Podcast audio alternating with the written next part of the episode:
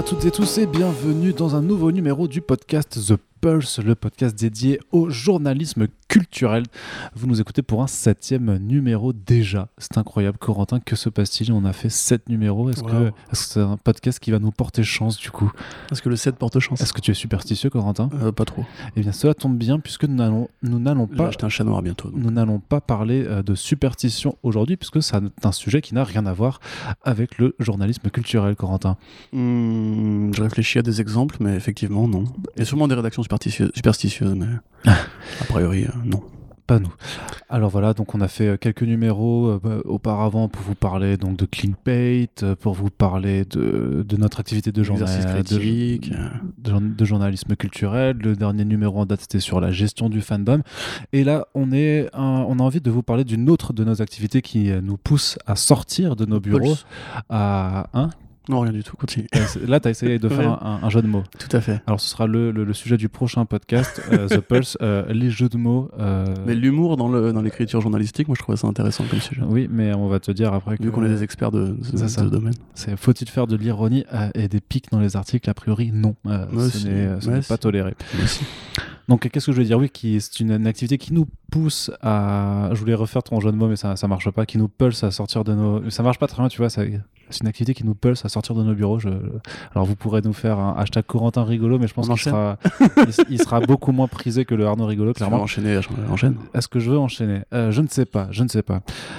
Une activité qui nous pousse à sortir de nos bureaux, donc, qui est d'aller en convention, faire les différents festivals consacrés à la pop culture, à la bande dessinée de façon, de façon plus, plus générale, Euh, parce que bah, faut savoir qu'il y a plein de choses à faire en convention, euh, aussi de notre point de vue, euh, de notre point de vue du coup de journaliste culturel, et donc on a un peu envie de, de vous raconter qu'est-ce qui se passe, parce que nous on vous dit juste, oui, on sera présent là-bas sur place, venez nous rencontrer, et on fait des interviews, on fait des conférences, parfois on a un stand et tout ça, donc forcément ça implique énormément de choses en, en amont et aussi pendant, et donc on estime. Parfois Arnaud va au quick et il se fait reconnaître euh, par un lecteur qui lui dit J'aime beaucoup ce que tu fais. Oui.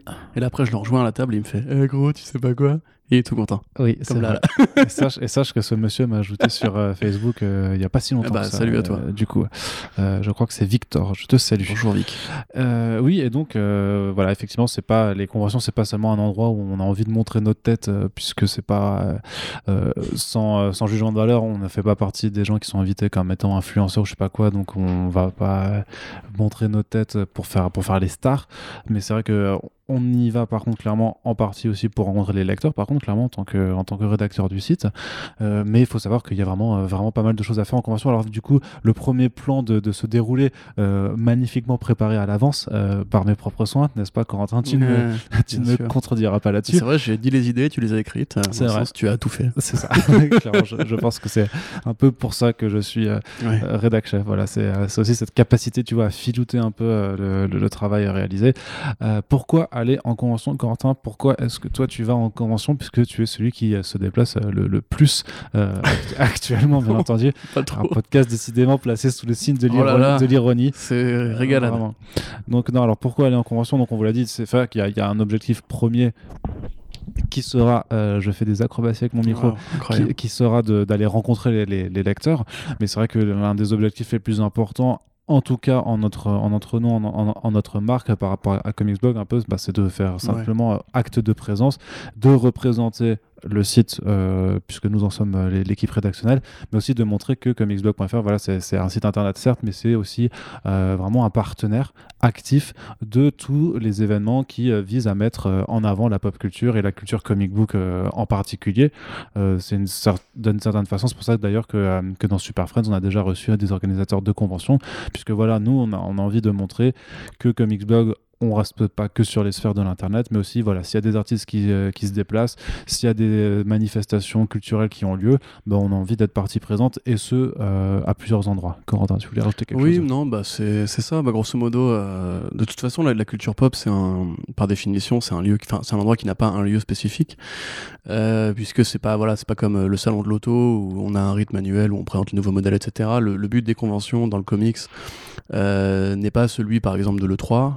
C'est-à-dire que par exemple, les journalistes qui vont à l'E3 vont juste pour aller rapporter l'information, en l'occurrence les journalistes jeux vidéo, hein, puisqu'elles se trouvent à cet endroit-là et que c'est plus intéressant pour eux de pouvoir justement avoir les interviews dont on parlait.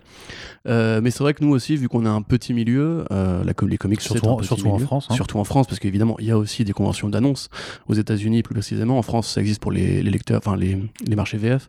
Donc on a eu d'ailleurs là à la Comic Con pas mal de, panels pour présenter un petit peu le catalogue de l'année prochaine, mais c'est vrai que euh, c'est relativement euh, confidentiel comme milieu, c'est même, j'ai envie de dire familial, puisque à la fin tout le monde finit par se connaître. Et euh, on y va bah, effectivement pour les interviews, puisque c'est un, un très bon moyen de ramener des artistes en France. Puisque voilà les comics sont un média américain. Et bah du coup bah, ils viennent même s'il y a beaucoup d'artistes européens oui c'est ça hein. des espagnols des italiens des anglais. Quelques français ils sont plus rares mais voilà. Et même des, des australiens d'ailleurs notamment le mhm. bon Tom Taylor le mec le plus jovial que j'ai jamais vu de ma vie. Euh, mais donc du coup voilà, donc on va chercher les artistes à cet endroit-là, mais aussi on participe directement au tissu euh, informatif, culturel, ce que vous voulez, de ces endroits-là, puisque nous en l'occurrence on participe à, des, donc des, conférences euh, sur des sujets très variés qui couvrent, on va, on va en parler, différents types de prises de parole publiques, mais c'est vrai que c'est à la fois bien pour nous puisqu'on peut rencontrer donc les lecteurs, parler avec eux autrement que par le prisme de l'écran puisque c'est vrai qu'aujourd'hui on a un truc assez dématérialisé, mais il y a beaucoup de rédactions qui euh, périodiquement proposent des, des, meet and greet, euh, comme on a pu en faire nous-mêmes d'ailleurs, mais après il y a toujours des questions de budget, etc. Là en l'occurrence c'est aussi un moment où beaucoup de lecteurs euh, de régions bah, vont venir sur Paris. parce que le problème du meet and greet déjà premièrement, c'est qu'on le fait à Paris, donc si t'es pas parisien c'est compliqué de, de, le voir, et concrètement les conventions ça, quand même, ça, ça, donne quand même si tu veux une vraie plus-value de déplacement à ceux qui vont faire le bah déplacement plutôt que simplement d'aller nous rencontrer, parce que bon, vous pouvez venir nous rencontrer.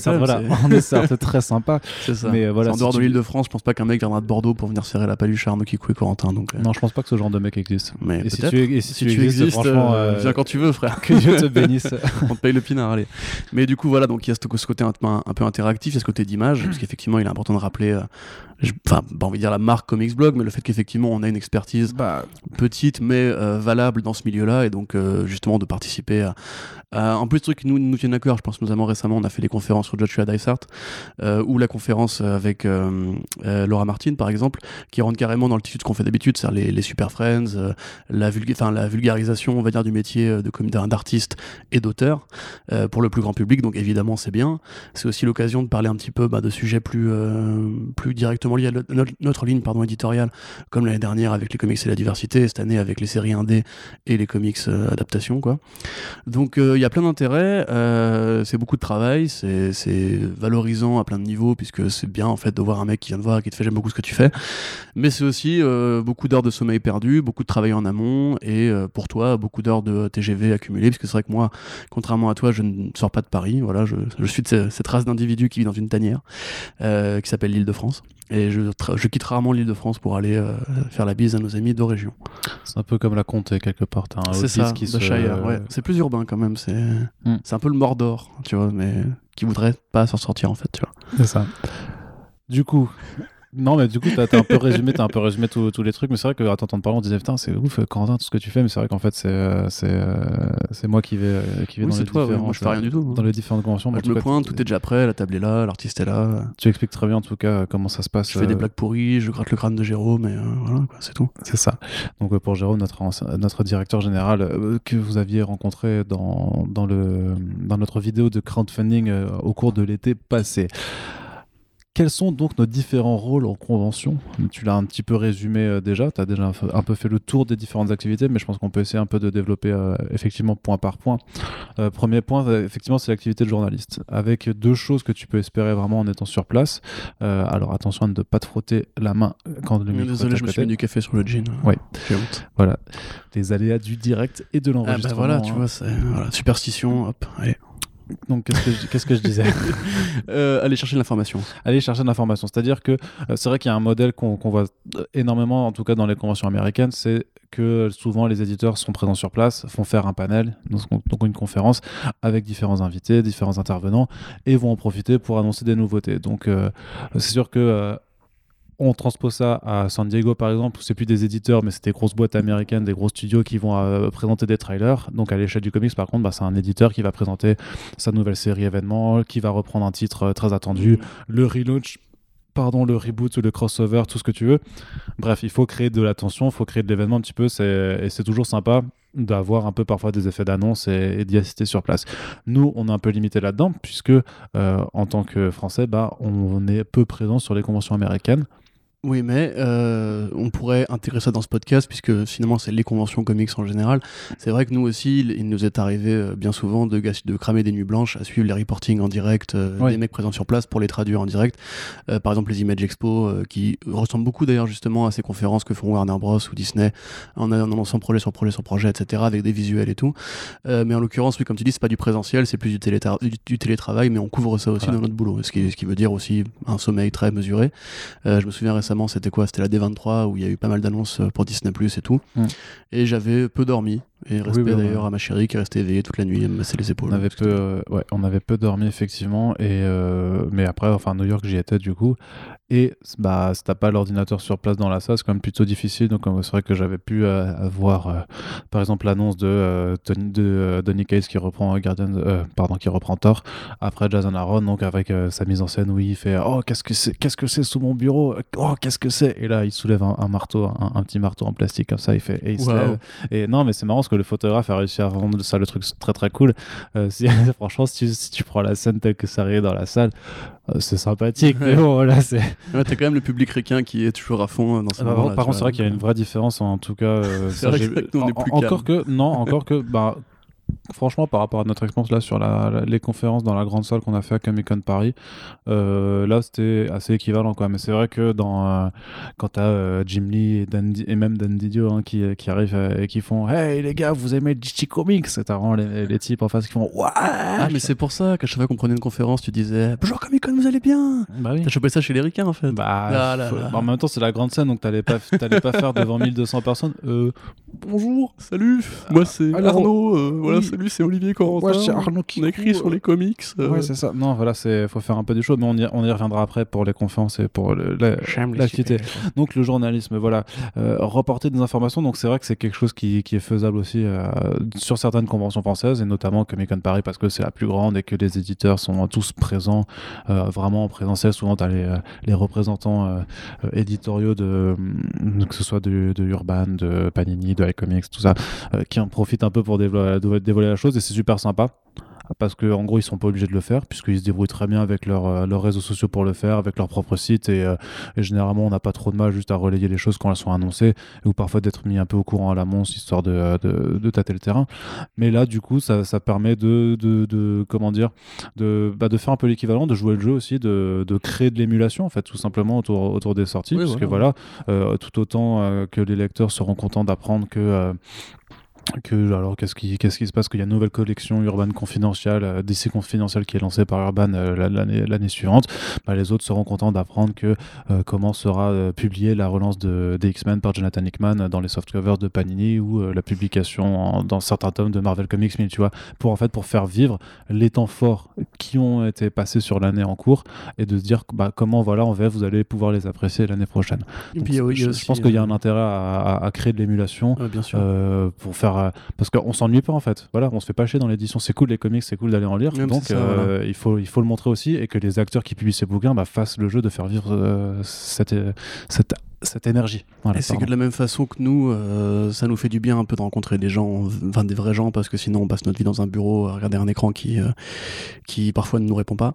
Euh, c'est agréable aussi, je pense, pour les éditeurs de justement quitter un peu la, la sphère justement de l'édition pour aller directement au contact des lecteurs. ça permet d'humaniser un peu aussi le, visage des comics, puisque c'est vrai que sinon on a juste la marque Panini, la marque Urban et, et les, les, les, reliés de super-héros comme seul interlocuteur. Et c'est vrai qu'en général, c'est justement ce dont je parlais tout à l'heure, d'un côté familial, tu vois à force justement de, croiser des gens en convention, en fait, tu arrives à tisser justement une sorte de grand ensemble humain euh, qui va boire des coups après, qui se croise dans les couloirs, qui se fait la bise, qui se dit alors qu'est-ce qui s'est passé, etc. Je, pense que ça, c'est plutôt vrai pour les gens qui sont vraiment fans de comics. Je pense que c'est beaucoup moins vrai pour les, pour les gens qui font des conventions, mais qui feront partie de, du grand public de façon très. Euh, enfin, sans mépris ou sans, sans, jugement, tu vois, mais des gens qui, qui s'intéressent à la pop culture sans pour autant veulent vraiment la connaître, tu vois. Mais euh, c'est, euh, c'est-à-dire que c'est les gens qui vont faire la conférence euh, de, de, du panel 80 en Batman parce qu'ils aiment Batman, sans savoir qui sont Liber Mero, Brian Azzarello ou Michael Ranin, mais qui iront clairement pas faire la conférence Joshua Dysart, comics et politique, parce qu'ils sont pas assez fans de comics ou de, choses comme ça. Donc, la densité de ces deux salles en termes de population était pas la même, tu vois, par exemple. Oui, bah, bah forcément. mais après, il faudrait voir, hein, parce que les salles étaient pleines dans les deux cas. Donc, je pense qu'on pouvait peut-être remplir plus Batman. Il faudrait voir combien de gens étaient plus, auraient pu être plus intéressants encore par. Euh, D'ailleurs, t'as pas les chiffres de. C'est un hors sujet, mais t'as pas les chiffres de, de sièges euh, complets dans chaque salle? Si, c'est euh, de, je crois que c'est 200 personnes pour la petite salle. Workshop, ouais.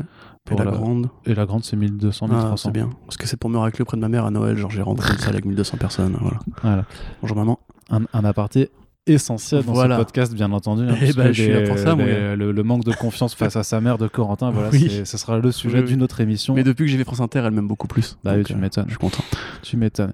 Donc voilà, donc euh, journaliste a une part vraiment ce, ce, cette façon de, de vouloir rapporter l'info qui est dite sur place. Alors voilà, il y a toujours des petites astuces. C'est soit faut assister aux conférences, soit faut euh, faut se mettre d'accord euh, avec l'un ou l'autre intervenant pour dire bon, qu'est-ce que tu vas annoncer demain euh, C'est ça. Je me le garde sous le coude et voilà et je le, ça permet de préparer un petit peu les, les articles. Ça c'est c'est vraiment une façon de faire qui permet de, de, de, pouvoir faire plein de choses en même temps parce que bah voilà, en tout cas sur une convention comme comme Comic Con Paris qui est la plus grosse en, en, France à l'heure actuelle vu que nous, on doit cumuler trois activités différentes qui seront les trois qu'on va évoquer dans, dans, ce podcast, et qu'on n'est que deux, euh, c'est compliqué de, de, faire tout, de faire tout à la mmh. fois. Et puis il y a aussi, euh, excuse-moi de te couper, il y a aussi un truc qui est euh, quand tu fais justement des interviews, on va en parler, tu peux aussi gratter une petite info à un artiste, comme par exemple, c'est pas vraiment du grattage en l'occurrence, ça rentre pas dans cet, cet exemple-là, mais quand on a appris qu'Appel ne faisait pas de Magic Order 2, tu vois, c'est un truc qu'il faut immédiatement rédiger parce que c'est une sorte d'exclus que tu as bah en fait au contact de l'artiste. ça rentre aussi d'un côté, on va chercher une info, etc. C'est ça. Et du coup, ça, bah, c'est ce qui amène très bien à parler du deuxième point qui est vachement intéressant dans les conventions, c'est faire de l'interview. Puisque effectivement, en fonction des, euh, conventions, bah, on va se retrouver avec des artistes qu'on ne voit pas ou peu euh, euh, en France. Et donc là bah faut en profiter quoi. Donc après l'activité d'interview forcément faut préparer. Déjà faut faire les demandes. Alors en général ça pose pas de problème. Enfin nous en tout cas c'est sûr que comme Xblog on n'a jamais eu de problème pour euh, pour avoir des accréditations presse ou de qu'on réponde à nos, à nos demandes d'interview puisqu'on a la force de ce média qui qui est là dedans et sachant que tu as énormément de salons où on va où en fait on est partenaire média. C'est à dire que on je sais pas si on valide quelque part la convention avec le So Comics Blog mais quelque part, si un salon euh, dédié à la pop culture euh, s'associe avec nous, c'est-à-dire que, euh, c'est-à-dire que, et que nous on est d'accord de le faire, bah, c'est qu'on estime que oui, il y a une bonne démarche derrière. Y a, ça veut pas dire que ceux avec qui on n'est pas partenaire, c'est-à-dire qu'on n'approuve pas leur méthode, c'est juste qu'on n'a pas forcément parlé avec eux et que, que voilà, ce sera des choses à faire. Mais en tout cas, quand nous on décide de faire du partenariat, on met aussi dans nos conditions de dire bah voilà si vous ramenez des artistes nous on est comics box notamment vous avez des artistes de comics bah vous faites vous nous laissez les interviewer. Fais croquer frère. Voilà. C'est un peu la chose.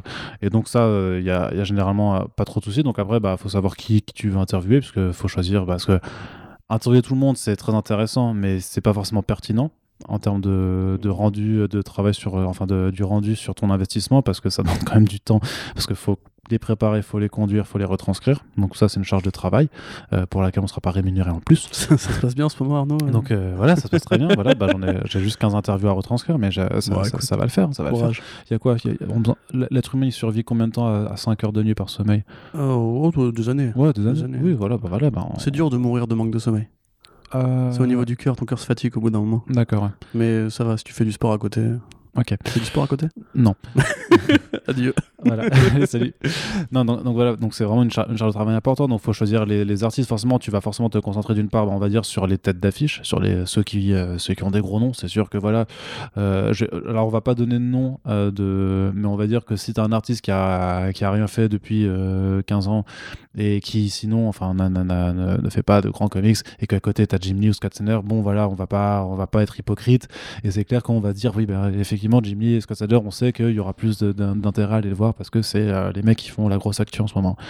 Après, ça dépend aussi juste de l'actu. S'il y a un titre dont on est fan ou un truc qu'on estime que ça, a vraiment euh, besoin d'être mis en avant et parce que ça nous intéresse, ben voilà aussi, on va aller préparer la chose euh, pour faire, pour faire des Après, par exemple, s'il y a, je sais pas, par exemple, moi j'avais interviewé Tyler Kirkham à Paris Manga l'année dernière. J'aime bien ce qu'il fait et on me l'avait proposé et, euh, on n'était pas dans une période trop chargée donc je l'ai fait. S'il y avait eu des trucs plus pressés ou plus importants je l'aurais pas forcément allé parce que Tyler Kirkham dessine très bien mais en ce moment bah, l'interview finale c'était euh, en ce moment je fais des covers. Bon c'est très bien tu fais des covers mais moi ça, je trouve pas que c'est très intéressant ni pour moi ni pour le lectorat après d'apprendre que en ce moment il fait juste des covers tu vois. Je préfère aller voir un mec qui a des projets qui accepte un petit peu d'en parler ou qui vient de sortir un truc vachement cool et qui a aussi envie d'en parler. Et à ce titre là euh, des mecs comme Mark mmh. Russell ou, ou Daniel Warren Johnson tu vois c'est des interviews qui sont mortelles parce que c'est des gens qui ont plein de choses intéressantes à dire. Même si, par exemple, Daniel Warren Johnson, en ce moment même, il avait rien de truc, mais voilà, il sort de, il sortait par exemple de de Murder Falcon et il prépare son Wonder Woman Dead Earth, donc il y a des choses à dire. Ouais, mais en plus, il faut quand même rappeler que du coup, bah, c'est des périodes de temps qui sont assez courtes, euh, où il y a beaucoup, beaucoup de choses à faire. Euh, particulièrement la Comic Con Paris, typiquement, bah, il faut être en conférence à telle heure, il faut préparer les trucs à telle heure, etc. Et c'est vrai que dans une plage de temps assez courte, quand même, on propose beaucoup de choses, mais il faut pouvoir tout faire rentrer. On a dû mm. renoncer d'ailleurs notamment à une interview euh, pendant ce truc-là, parce que c'était en phase d'une conférence. Et juste, bah, la conférence a fait, encore une fois, voilà, 1200 personnes. On pouvait pas décemment, euh, pour 10 minutes de créneau avec un mec qui, typiquement va être interviewé par tout le monde en l'occurrence. Ouais. Euh, je, dis qui c'est, on s'en fout. C'était Ryan Meinerding euh, qu'on n'a pas pu avoir. Donc, le concept, enfin le head of, euh, le chef du département visuel de Marvel Studios. En l'occurrence, voilà, si on peut faire une conférence avec Bermero, Azzarello, etc. à la place, tu vois, typiquement, on doit faire des choix en fait juste par rapport à des questions de Oui, parce que c'est vrai qu'il y a quand même des contraintes. Alors ça dépend des conventions, mais plus la convention est grosse, et plus les gens vont être demandés, et plus les gens sont importants aussi, on va dire, et plus aussi il va y avoir des contraintes parce que les gens souvent sont gérés par des agents en fait. Leur emploi du temps sont gérés par, par d'autres personnes qui peuvent te mettre des, des à ce, à ce rythme-là. On peut dire, enfin, je pense que là on peut, on peut dire Frank Miller, on n'a jamais réussi à l'avoir l'interview. Pourquoi? Parce que son agent en fait refuse systématiquement de donner à, on va dire, plus que trois médias, et bah, les trois médias qui sont choisis ce sera toujours TF1, Le Figaro et euh, Le Monde ou euh, n'importe quel média très grand public combien de fans de comics lisent Le Figaro quand même. Bon, tu sais, ils, font aussi des trucs sur pop culture et toi-même, tu sais, t'es allé, allé sur le Figaro, donc, euh, donc voilà. Donc il y a quand même des gens, mais voilà, c'est sur dire que parfois t'as des agents qui peuvent poser énormément de billes en fait pour avoir une interview, alors que l'artiste lui-même est super chaud, tu vois. Euh, là, si on prend l'exemple de, de, Comic Con Paris, c'est vrai qu'il y a des, euh, des, interviews qui sont filmées en fait par, par l'équipe, donc ça c'est super bien parce que ça te permet d'avoir la vidéo toute, toute mmh. préparée, ça ils font ça très bien, mais c'est que 10 minutes. Donc 10 minutes, c'est vrai que c'est un petit peu court. Après, c'est parce que bah, voilà. y a, Je trouve que Taroy Thomas, euh, le mec va quand même aller assez au fond des choses, tu vois. Oui, bah, bah après, c'est là, c'est tout l'art de, de, bien préparer ton interview, de poser les bonnes questions, de faire des voilà. Donc euh, toi-même tu sais. Donc voilà, il faut savoir que Corentin et moi, on se concentre très souvent pour savoir quelles bonnes questions poser, quels axes choisir et tout ça, et essayer de faire tenir tout ça en 10 minutes ensuite. Mais mais euh, mais voilà, as pas mais 10 minutes par exemple pour un Donny Cates ou un, ou un Tom Taylor qui qui sont un peu des scénaristes assez gros en ce moment en plus et qui ont plein de choses à raconter. Mmh. Tu dis que c'est un petit peu court.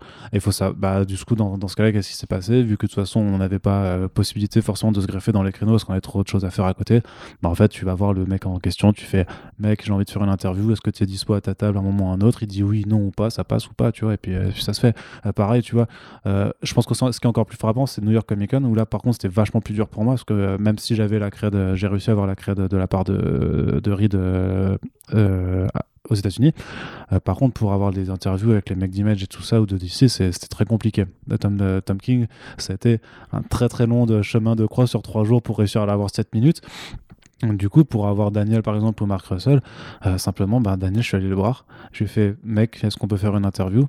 Oui, non. Euh, il me fait vas-y, reviens dimanche matin à l'ouverture, euh, mmh. là je te prends, tu vois. Et c'est des choses comme ça que tu peux t'arranger. Et du coup, pour Donny Cates Tom Taylor, c'est pareil, tu vois. Je leur ai demandé est-ce que c'est possible? Et on se pose, et du coup, ça permet d'avoir des. Euh, bah, c'est beaucoup plus libre de contraintes, t'as pas le temps à gérer. en général, les gens sont, dispo sont souvent disponibles, tu vois. Et même, même des artistes, parfois, tu peux faire des interviews où le mec continue à dessiner, à, dessiner en même temps. Bah, c'est ce que j'avais fait, je sais plus avec qui j'avais fait ça j'avais fait une interview où en fait le, le, mec dessine. Enfin, je sais que Tom Taylor, j'ai fait une partie de l'interview où je lui tenais son micro parce qu'il y avait au même moment, il y a un type qui est venu avec genre vraiment 100 singles, 100 euh, singles à faire signer. Je te jure, le mec était trop. Euh, trop on est passé devant trop, le à ce moment-là. vénère. Et il signait en parlant. c'est ça, voilà, ça. du coup, j'ai posé des questions et je lui tenais. C'est lourd hein, cette merde à tenir, mine bah de rien, pendant, pendant, pendant 20 minutes. Là, ça, et du sport, Et puis, euh, ouais, ça, je, crois que, je crois que ce sera le, la conclusion de ce podcast. Et donc voilà, c'était très, c'était très marrant de le voir en train de signer et de, répondre Ouais, ouais, bien sûr, Jeanne, tu es des personnages DC Comics, euh, Suicide Squad, tout ça, ma gueule. en train de faire, en train de faire ça. Donc voilà, les, interviews, euh, c'est, ça fait partie des deux, si tu veux, les deux pôles vraiment, donc euh, la, la recherche d'informations et les interviews c'est vraiment les deux gros pôles euh, d'activité en tant que journaliste qu'on peut faire sur place. Et effectivement, comme tu le disais avant, euh, il y a parfois des, choses qui se mêlent un petit peu, puisque au cours d'une interview, effectivement, tu peux tomber sur une petite info qui nécessitera effectivement d'être euh, relayée en article direct, comme par exemple cette célèbre fois où en 2017, Tim Sale nous a dit Ouais, je bosse sur deux bouquins Batman et qui ne sont toujours pas sortis. Je crois qu'il s'est foutu de ta gueule. Ouais, je sais pas. non, mais je crois que bah, Bendis avait aussi dit que Scarlett, ce serait, ce serait adapté au, en série, que ça allait être adapté en série télé. ça, après, Visiblement, il y a, dû y avoir une option qui n'a pas, qui, a pas été conclue, tu vois. Après, voilà, ce qu'il faut bien préciser, c'est que, comme tu l'as dit, les interviews conventions, c'est pas les interviews où tu prends rendez-vous avec un éditeur, où comme avec Juan Ferreira, tu vois, on se pose pas autour d'une table pendant une demi-heure avec des cafés et tout. Là, c'est vraiment, même pour les artistes, c'est un peu à la chaîne, parce que du coup, ça bah, dépend, mais vrai ils en enchaînent quand même pas mal. Du coup, bah, les, souvent les réponses sont parfois plus formatées, parfois non, ça dépend un petit peu de l'artiste. Et euh, nous, on a la chance d'avoir le Media Comics Blog qui effectivement euh, est une sorte de, bélier pour défoncer un peu les, agents qui sont un peu relous. Il y a beaucoup de mecs qui n'ont pas la chance d'avoir cette force de frappe là. Et dans les conventions, justement, ils sont vachement sélectifs par rapport aux interviews. Euh, on connaît des potes qui n'ont pas pu en avoir cette année, par exemple, parce que juste il n'y a pas la place ou il n'y a pas assez de, créneaux disponibles. Donc c'est un peu la jungle aussi. c'est vrai que du coup, j'en fais. Mais, toi, mais toi, tu parles de ton expérience sur Comic Con Paris principalement, parce que c'est celle que tu connais. Bien sûr. Faut savoir que c'est vraiment pas comme ça. Enfin, enfin, après, j'ai fait d'autres conventions, tu sais, dans ma vie. Hein, mais... Non, non, mais je sais, mais, mais, mais, vraiment sur celle de comics, vraiment quand tu vas dans, en province, euh, de façon, euh, là aussi, euh, sans jugement, quoi, mais voilà, quand on va à Lyon, à Toulouse. en région. les, les, gens, les gens en région n'aiment pas qu'on dise en province, parce que du coup, tu passes pour un connard de parisien. Ouais, alors que je suis même pas un connard strasbourgeois. Alors que moi, je viens de province. Mais pour moi, c'est un mot normal, tu vois. C'est pour ça que je le dis. Mais voilà, que là, par contre, généralement, c'est comme vu qu'il quand même beaucoup moins de monde c'est beaucoup plus euh, mm. léger en termes d'orgasme. Ça, demande de l'orgasme, bien entendu, mais c'est un peu plus léger. Et en général, ben, euh, tous, les, tous les médias, même les, les sites amateurs ou blogs, il faut qu'ils fassent l'effort de se déplacer. le faire, quoi. Oui, bah bref, bien sûr. Tu seras pas défrayé forcément, euh, des choses comme ça. De toute façon, quand tu passes pour un blog, en général, tu es rarement défrayé. Non, quand on était à DC Planète, on n'était pas défrayé, effectivement. C'était bien. Et pourtant, on pouvait faire des interviews déjà, tu vois. Et il n'y avait pas de problème. Et je me rappelle que même à PCE, tu vois, Urban nous laissait faire les interviews largement ah sans, souci. Tout le monde n'est pas Urban. Et voilà. Hein, continue Arnaud. Ouais, je sais pas, je, je, sais pas, on dirait que tu essaies d'envoyer un fion alors que non, non, euh, moi j'ai eu zéro souci avec non, non, pas personne. Du tout, au contraire, je, je vante, à part euh, Miller, mais c'est son je, je, vante la douceur d'Urban euh, avec nous depuis toujours, c'est tout. Euh, oui, mais attention parce que ça, ça va encore alimenter les rumeurs de corruption et des ouais, choses comme ça. Donc, bah, ils nous ont racheté, ça tu sais, tu sais, vous dire. Tu sais que nous sommes écoutés. Tous les jours, je masse les épaules de, François Hercouet. Voilà. Arrête. Arnaud adore quand ce genre de blague. ouais, non, non, arrête. Euh, du coup, deuxième activité, celle d'exposant plutôt. Le, le pôle où en fait où quand on a un stand en fait. C'est vrai mm. que alors clairement quand je vais en, région euh, et, non, et non pas en province. Oh là là. Euh, j'ai pas les moyens ni l'envie euh, ni le temps de vouloir assurer un stand à moi tout seul parce que euh, soyons soyons soyons honnêtes avec nous-mêmes si j'y vais juste comme ça tout seul ça va pas être intéressant pour grand monde c'est-à-dire que si tu fais les interviews et les conférences, bah, c'est d'autant plus une table en fait. D'autant plus que avec ta photo. Voilà, super. Même si c'est vrai que je me suis mis à la dédicace. Hein, oui, c'est vrai. Arnaud a signé des magazines euh, Arts le Mag. Ouais, effectivement. Comme une rockstar. C'est ça. le capitaine Cap. Et, euh, et, voilà, c'est vrai que quand moi je me déplace en région, c'est vraiment plus pour le, en qualité de journaliste et ou d'intervenant, et donc pas forcément pour exposant, mais on a euh, la chance d'avoir euh, du, stand sur, sur Comic Con Paris du coup, et notre ancienne équipe avait fait la chose aussi également à, Paris Comics Expo. Et donc là, le point commun, c'est qu'il y a des artistes aussi. En fait, l'intérêt, c'est vrai que c'est de donner un point de rendez-vous euh, pour que les lecteurs puissent venir nous voir, puisque malgré tout, euh, il y a beaucoup de lecteurs euh, et de lectrices d'ailleurs qui viennent, qui profitent des conventions pour juste claquer la bise, nous dire deux trois mots, parler du dernier film ou du, dernier comics qu'ils ont lu, nous dire que, le, que Corentin est absolument génial en podcast, ou nous apporter des paquets de pitch, puisque vous avez deux deux à le faire cette année quand même sur Comic Con Paris. Tu les as finis du coup? Je crois qu'il m'en reste à, au chocolat que j'ai pas mangé, enfin au pépites de chocolat. Mais sur la ah. framboise, j'ai en fait, je les ai tapés le jour même parce que j'avais pas mangé. donc, ce n'est pas une légende. Donc, non, c'était pas une légende. Je les ai, vraiment tous mangés, quoi, clairement. Et du coup, du coup merci. N'hésitez pas à, venir nous, nous, amener des pitchs euh, quand, vous venez, quand vous venez nous voir en convention. Et donc, ce que je disais, l'intérêt, ou de d'avoir un point de ralliement en fait où vous pouvez nous rencontrer bah, c'est d'avoir un artiste avec nous parce que c'est vraiment bah, là où on se fait plaisir c'est à dire que bah, vous avez on participe quelque part en fait à, l'émulation, à l'énergie de la convention, en se disant que voilà, on n'est pas juste là pour montrer, pour montrer notre gueule et, parler de nos, articles ou de parler de comics avec les gens, mais c'est aussi une façon d'avoir une plus-value. Et il faut essayer un peu de, mutualiser sa plus-value. C'est pour ça que en 2018, quand on a fait venir euh, Barry Kitson euh, et, Joe Fobe, on s'est dit, bah les gars, on va faire un print commun, on va faire qu'on va vendre tout ça, puis euh, il y aura un système de dédicace et comme ça, on est un peu tous gagnants. parce que bien entendu, on va pas se cacher, d'avoir un stand, ça coûte du bif, donc faut essayer aussi un peu de faire du bif. Et de faire venir l'artiste, en particulier ah quand, il, pas, quand il n'est pas français, euh, oui, il faut bah payer l'hôtel, enfin l'hôtel, de logement. Oui, parce que là, on, est, euh, on est logé à la même enseigne que tous les éditeurs et tout ça. Hein, pour, ceux qui euh, imaginent que les artistes, généreusement, par amitié pour Comics Blog. Mais, ça, je pense que personne ne l'imagine. Hein, que... Mais je sais pas, moi j'avoue que ça m'a quand même étonné. Je, pense que personne n'imagine que les artistes viennent gratuitement, machin. Et vous serez sûrement très surpris de savoir quel tarif parfois des organisateurs doivent mettre pour faire venir certaines personnes. Hein. Il faut payer l'artiste, il faut payer le déplacement de l'artiste, il faut payer le logement de l'artiste. Et puis, et puis l'artiste ne vient parfois pas seul, hein, parce qu'il y a l'agent, il y a la famille, la, oui, la femme de l'artiste, euh, euh, etc. Euh, donc oui, ça, ça coûte du blé, c'est pas du tout. c'est vraiment, c'est vraiment, c'est vraiment du pognon quand même.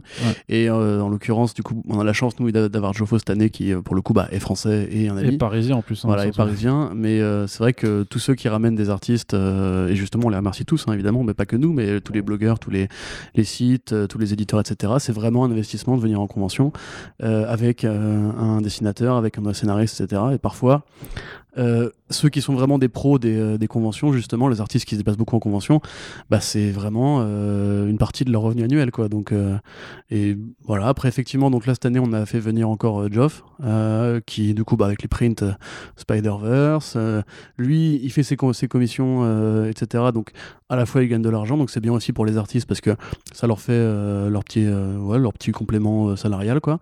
nous, du coup, bah, on a un artiste qui va aussi drainer de l'attention publique, puisque, faut pas se mentir, a priori, Barry est quand même plus connu que Comics Blog dans le monde, je pense. on fera faire un cours de popularité, mais voilà. Euh, du coup, en plus, ça permet aussi de parler avec les gens, même d'un artiste en particulier quand il est avec nous. Et euh, éventuellement, après, si ça intéresse euh, l'artiste de faire du réseautage, il profite qu'il est sur une présence où il va y avoir beaucoup d'artistes comme ça. Il y a beaucoup de projets qui sont nés en fait des conventions où les mecs juste se, croisent à la machine à café ou aux soirées éditeurs du soir, quoi. Et ainsi naquirent bien des collaborations célèbres. je crois que Witches, par exemple, est né comme ça, tu vois, Scott Snyder et Jock qui se sont croisés à une convention, ils se sont dit j'aime bien ce que tu fais, moi aussi j'aime bien ce que tu fais, vas-y viens on fait une comics ensemble. Et, voilà. et euh, du coup on est ravis aussi de pouvoir participer à ça, mais c'est vrai que c'est vraiment, c'est vraiment du budget, c'est vraiment un taf, c'est un vrai taf, en fait, c'est un taf d'agent, quoi, un taf d'agent artistique qui doit organiser son stand, euh, prévoir l'espacement du stand, prévoir euh, le, montage du stand. Euh, pour rien vous cacher, cette année ça a été un peu chaotique. Heureusement, on a eu une très bonne place. Mais c'est vrai qu'il faut se pointer la, veille au soir ou le matin pour tout installer, etc. Après, il faut tout trimballer, il faut tout remballer le soir et tout. Donc, c'est vraiment, c'est plus qu'un taf de journaliste pour le coup, c'est vraiment un taf d'exposant et c'est un vrai métier. Voilà. Et est-ce que tu as un deuxième contrat pour euh, cet autre métier? Euh, Non. Bien entendu. Là, je suis pas sûr pour, pour, pour, le premier. Pour, pour, vous montrer un peu juste la, la pluralité des choses que, qu'on doit être. Mais après, c'est bien. Enfin, moi, je me plains pas. Tu vois, c'est. Ah non, non, pas du tout. c'est juste que ça demande effectivement beaucoup d'efforts et. il faut aussi que l'artiste. un tas d'autres, d'autres qualités. Quoi. C'est, c'est, c'est, c'est vraiment dur. oui. Pas non, non, rien. J'allais faire une, une vanne pas, pas bien. Donc je. D'accord. Bah, effectivement. Merci Corentin. Désolé. Donc voilà. Donc euh, voilà. Donc vous avez pu voir aussi que pour cette année, par exemple, là, ceux qui sont venus nous voir à, la dernière euh, Comic Con Paris, vous voyez qu'on avait, on, en avait profité pour faire, euh, pour donner, enfin pour, euh, pour donner aux contributeurs de notre Ulule les contreparties qui étaient disponibles. Et en plus aussi en profiter parce qu'on avait effectivement des prints et des mags en rab à continuer de, proposer ça à la vente parce que ça fait quand même des très, des très jolis objets et que, et que voilà, ça permet un peu de, rentabiliser justement les, investissements faits fait comme ça quoi. Donc voilà, ça c'est un peu le deuxième point. Donc le point d'exposant c'est pas pour moi, c'est pas la partie la plus excitante. Du coup, tu si je devais les classer, tu vois, c'est pas le truc. Mais je pense que ça reste mmh, vachement important, notre aussi. ça nous permet aussi d'avoir, en termes d'exposition, en termes d'image, d'avoir vraiment un, point dédié où tu as notre logo qui apparaît. Et c'est con, on peut distribuer, enfin, très, très, con, tu vois, mais on peut distribuer des tracts et tout ça. Et, clairement, ça joue quand même, tu vois, parce qu'il y a des, parce que bien entendu, euh, malgré euh, la force de notre lectorat, nous ne sommes pas le premier site de France ah tout, tout, tout, tout, médias confondus. Ah merde, euh, démissionne. Ah, bah c'est dommage. Hein, mais bon. Donc voilà, donc il y a encore plein de gens et plein de gens qui, qui s'intéressent plus ou moins à la pop culture. Voilà, te dire les conventions, c'est le moyen de faire de, de, de ferrer les, aussi le, grand public, tu vois, et de lui mm. dire. ouais. Mais en euh, fait, toi, Ouais, tu, t'es là parce que tu as vu un peu les comics, tout ça, mais euh, si tu veux tester un peu, bah vas-y, passe, passe faire un tour, écoute un podcast, euh, lis un article, euh, viens chez nous. Ouais, c'est vrai, mais après, euh, moi j'avoue que j'ai un peu de mal à appréhender ce travail d'exposant, puisque le fait est qu'on passe finalement assez peu de, stand- de temps pardon, sur le stand, nous, puisqu'on doit faire les interviews, la préparation et les conférences, et finalement on est toujours à à droite à gauche. Euh, moi, enfin, dans le cumul de cette convention qu'est la Comic Con, j'ai dû passer, euh, juger 6 à 7 heures sur le stand dans tout le week-end, tu vois. Alors c'était cool, du coup tu peux papoter un peu avec tout le monde, mais. euh, c'est vrai que je me représente pas du coup le, le, le travail d'un vrai euh, site qui n'aurait pas justement toutes ces activités-là et qui doit rester assis pendant 10 heures par jour à serrer des pinces et à vendre des prints, tu vois. euh, tu vois, ce travail de marché un peu, moi j'avoue que je, je- je- En fait, j'ai mal, pour moi, ça, on y va quand même d'abord pour faire les interviews et les conférences. Et ça, c'est un bonus, entre guillemets, qui est bien, euh, qui a plein d'avantages, mais je pense, enfin, je suis pas assez expert là-dessus, tu vois ce que je veux dire Ouais, ouais. Voilà. Ouais, ouais, moi, c'est pire. Ouais, du coup, ouais, parce ouais. que je fais plus, je fais ce que Ceux je qui fais- espéraient voir Arnaud. euh, Ah, ils ont pu me voir, mais genre 2-3 heures. Mhm. C'est- certain que vu que je fais, ouais, effectivement, avec les interviews, comme tu as dit notamment, c'est surtout ça. C'est pour ça que c'est bien justement qu'on on ait la, la chance d'avoir des collaborateurs euh, qui eux n'ont pas à se déplacer parce que du coup vous avez probablement plus dû voir Guillaume ou Lise, euh, enfin peut-être moins Lise, mais du coup Guillaume ou Lise qui sont restés sur le stand et Joffo qui travaille pas beaucoup Comics Blog contrairement à ce que beaucoup de gens m'ont dit. Mais euh, Ah ouais? oui, il y a des gens qui croyaient que c'était un rédacteur en fait. Ah non, bah non, Mais- Salut Joff. c'est ça. Si tu veux, est-ce que tu veux venir rédiger pour nous Non, non. Non, de, de la même façon que je ne dessine pas professionnellement, on va pas lui dire de, de faire un taf. À part ton Inktober que tu pourras vendre quoi. euh, Effectivement, à part mon Inktober. Que je ne revendrai jamais, clairement. Euh, et du coup, donc la troisième partie, qui est aussi une partie vachement, euh, vachement euh, demandeuse, en tout cas en termes de temps, de préparation et de, De stress. et qui, qui, qui donne du stress du coup. Enfin, elle demande pas du stress, mais, mais elle t'en procure. C'est cette capacité, voilà, c'est cette activité Donc euh, là, c'est pareil que ce soit à Paris ou euh, ou en région. En général, notre présence euh, sur un salon s'accompagne d'une d'une ou deux conférences, sachant que du coup, on, va un peu lister les différents types un petit peu de, conférences qu'on fait, sachant que là où le, où le plus varié est, faisable, c'est bien entendu sur Comic Con Paris, parce qu'en plus, en tant que partenaire média, bah, en fait, on, a un slot, si tu veux, de, plusieurs conférences qu'on se dit qu'on fait. Donc, ça nous permet d'avoir euh, di- di- di- différents types. La première, on va dire que c'est celle que nous faisons vraiment nous, euh, nous deux, euh, très cher Corentin, euh, conférence un peu informative, Oui. c'est-à-dire qu'on va parler d'un sujet, Enfin nous deux tout, ou tout toi tout simplement. seul. hein. Ou moi tout seul quand c'est en, en province. C'est bah, c'est vrai qu'en province, je fais. Qu'est-ce qu'on a listé? On a dit trois trucs. Moi, je pense que j'en fais deux sur trois. Il y en a Mhm. une que je peux pas faire, c'est. tu- on va y venir après. Voilà. La conférence informative, c'est. Voilà, tu as une conférence qui se passe en avril. Par exemple, qu'est-ce qui se passe en avril? Ah, bah, il y a une série qui sort. Ah, mais en fait, cette année, on fête les 80 ans de Batman. Ah, mais en fait, il y a euh, ces, ces trucs qui sortent chez Urban ou chez, ouais. ou chez Panini ou Vertigomer. Et donc, tu choisis un sujet qui colle un petit peu avec l'actu ou, ou qui te tient à cœur ou je sais pas quoi. Tu fais quelques Euh, recherches, Tu fais des recherches, tu prépares un PowerPoint avec des, quelques slides et après, tu te lances quelques visuels. quelques visuels. Euh, sur Comic Con, moi, en général, je le fais sans préparation de slides parce que, en fait, j'estime que euh, les gens sont là plus pour écouter que pour regarder des diapos.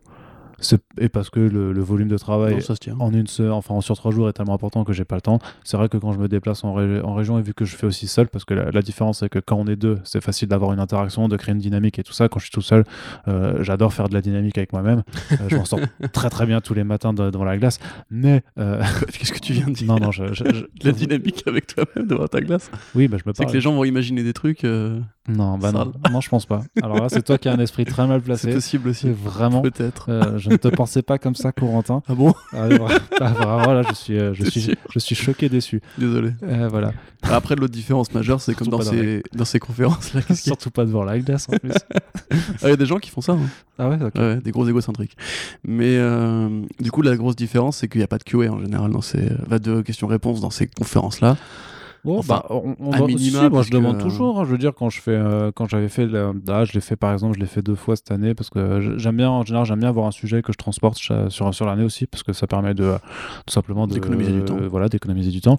Et donc, par exemple, cette année, j'ai fait une conférence sur euh, sur la cré- sur le, la- la- le, le manque de reconnaissance de, de Bill Finger dans la création de Batman, un, un peu de retracer euh, cette histoire. C'est original, ça. Euh, figure-toi que c'est pas si pas original que ça, parce qu'en fait, t'as encore énormément de gens qui connaissent pas cette histoire. Mais euh, mine de moi, pour moi, je, sais, je, suis d'accord, c'est une évidence, mais en fait, euh, justement, le grand public, tu le captes, tu lui expliques des choses.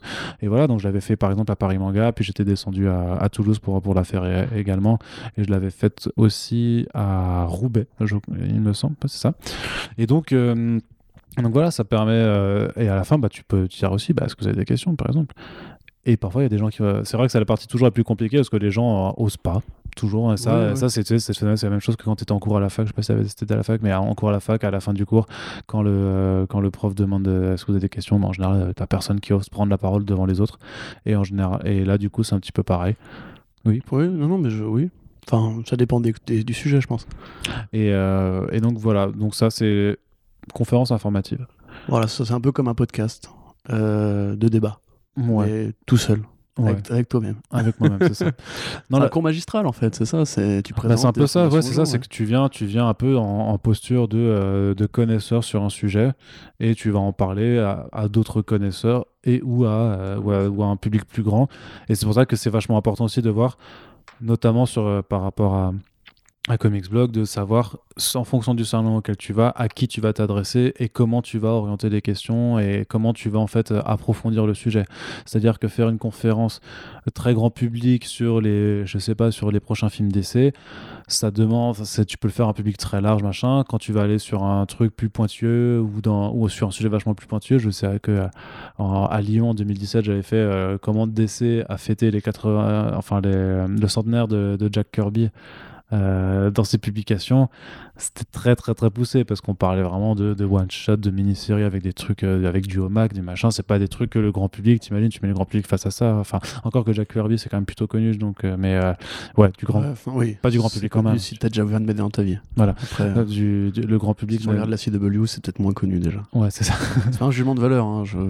Oui, non mais, non mais voilà, donc faut, faut c'est toujours, c'est pour moi, c'est en fait pour moi ça, je me sens vachement parallèle avec ce que je faisais pendant pendant la thèse en fait.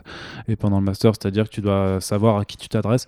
Et forcément quand moi je faisais par exemple un truc de biologie moléculaire et de microbiologie, si je savais que je faisais une présentation face à un public de microbiologistes, j'allais aller grave là-dedans, alors que si je fais ça à un public de physiciens ou de, ou de gens qui font des sciences sociales, bah tu peux pas présenter la chose de la même façon parce qu'il faut euh, il faut s'adapter.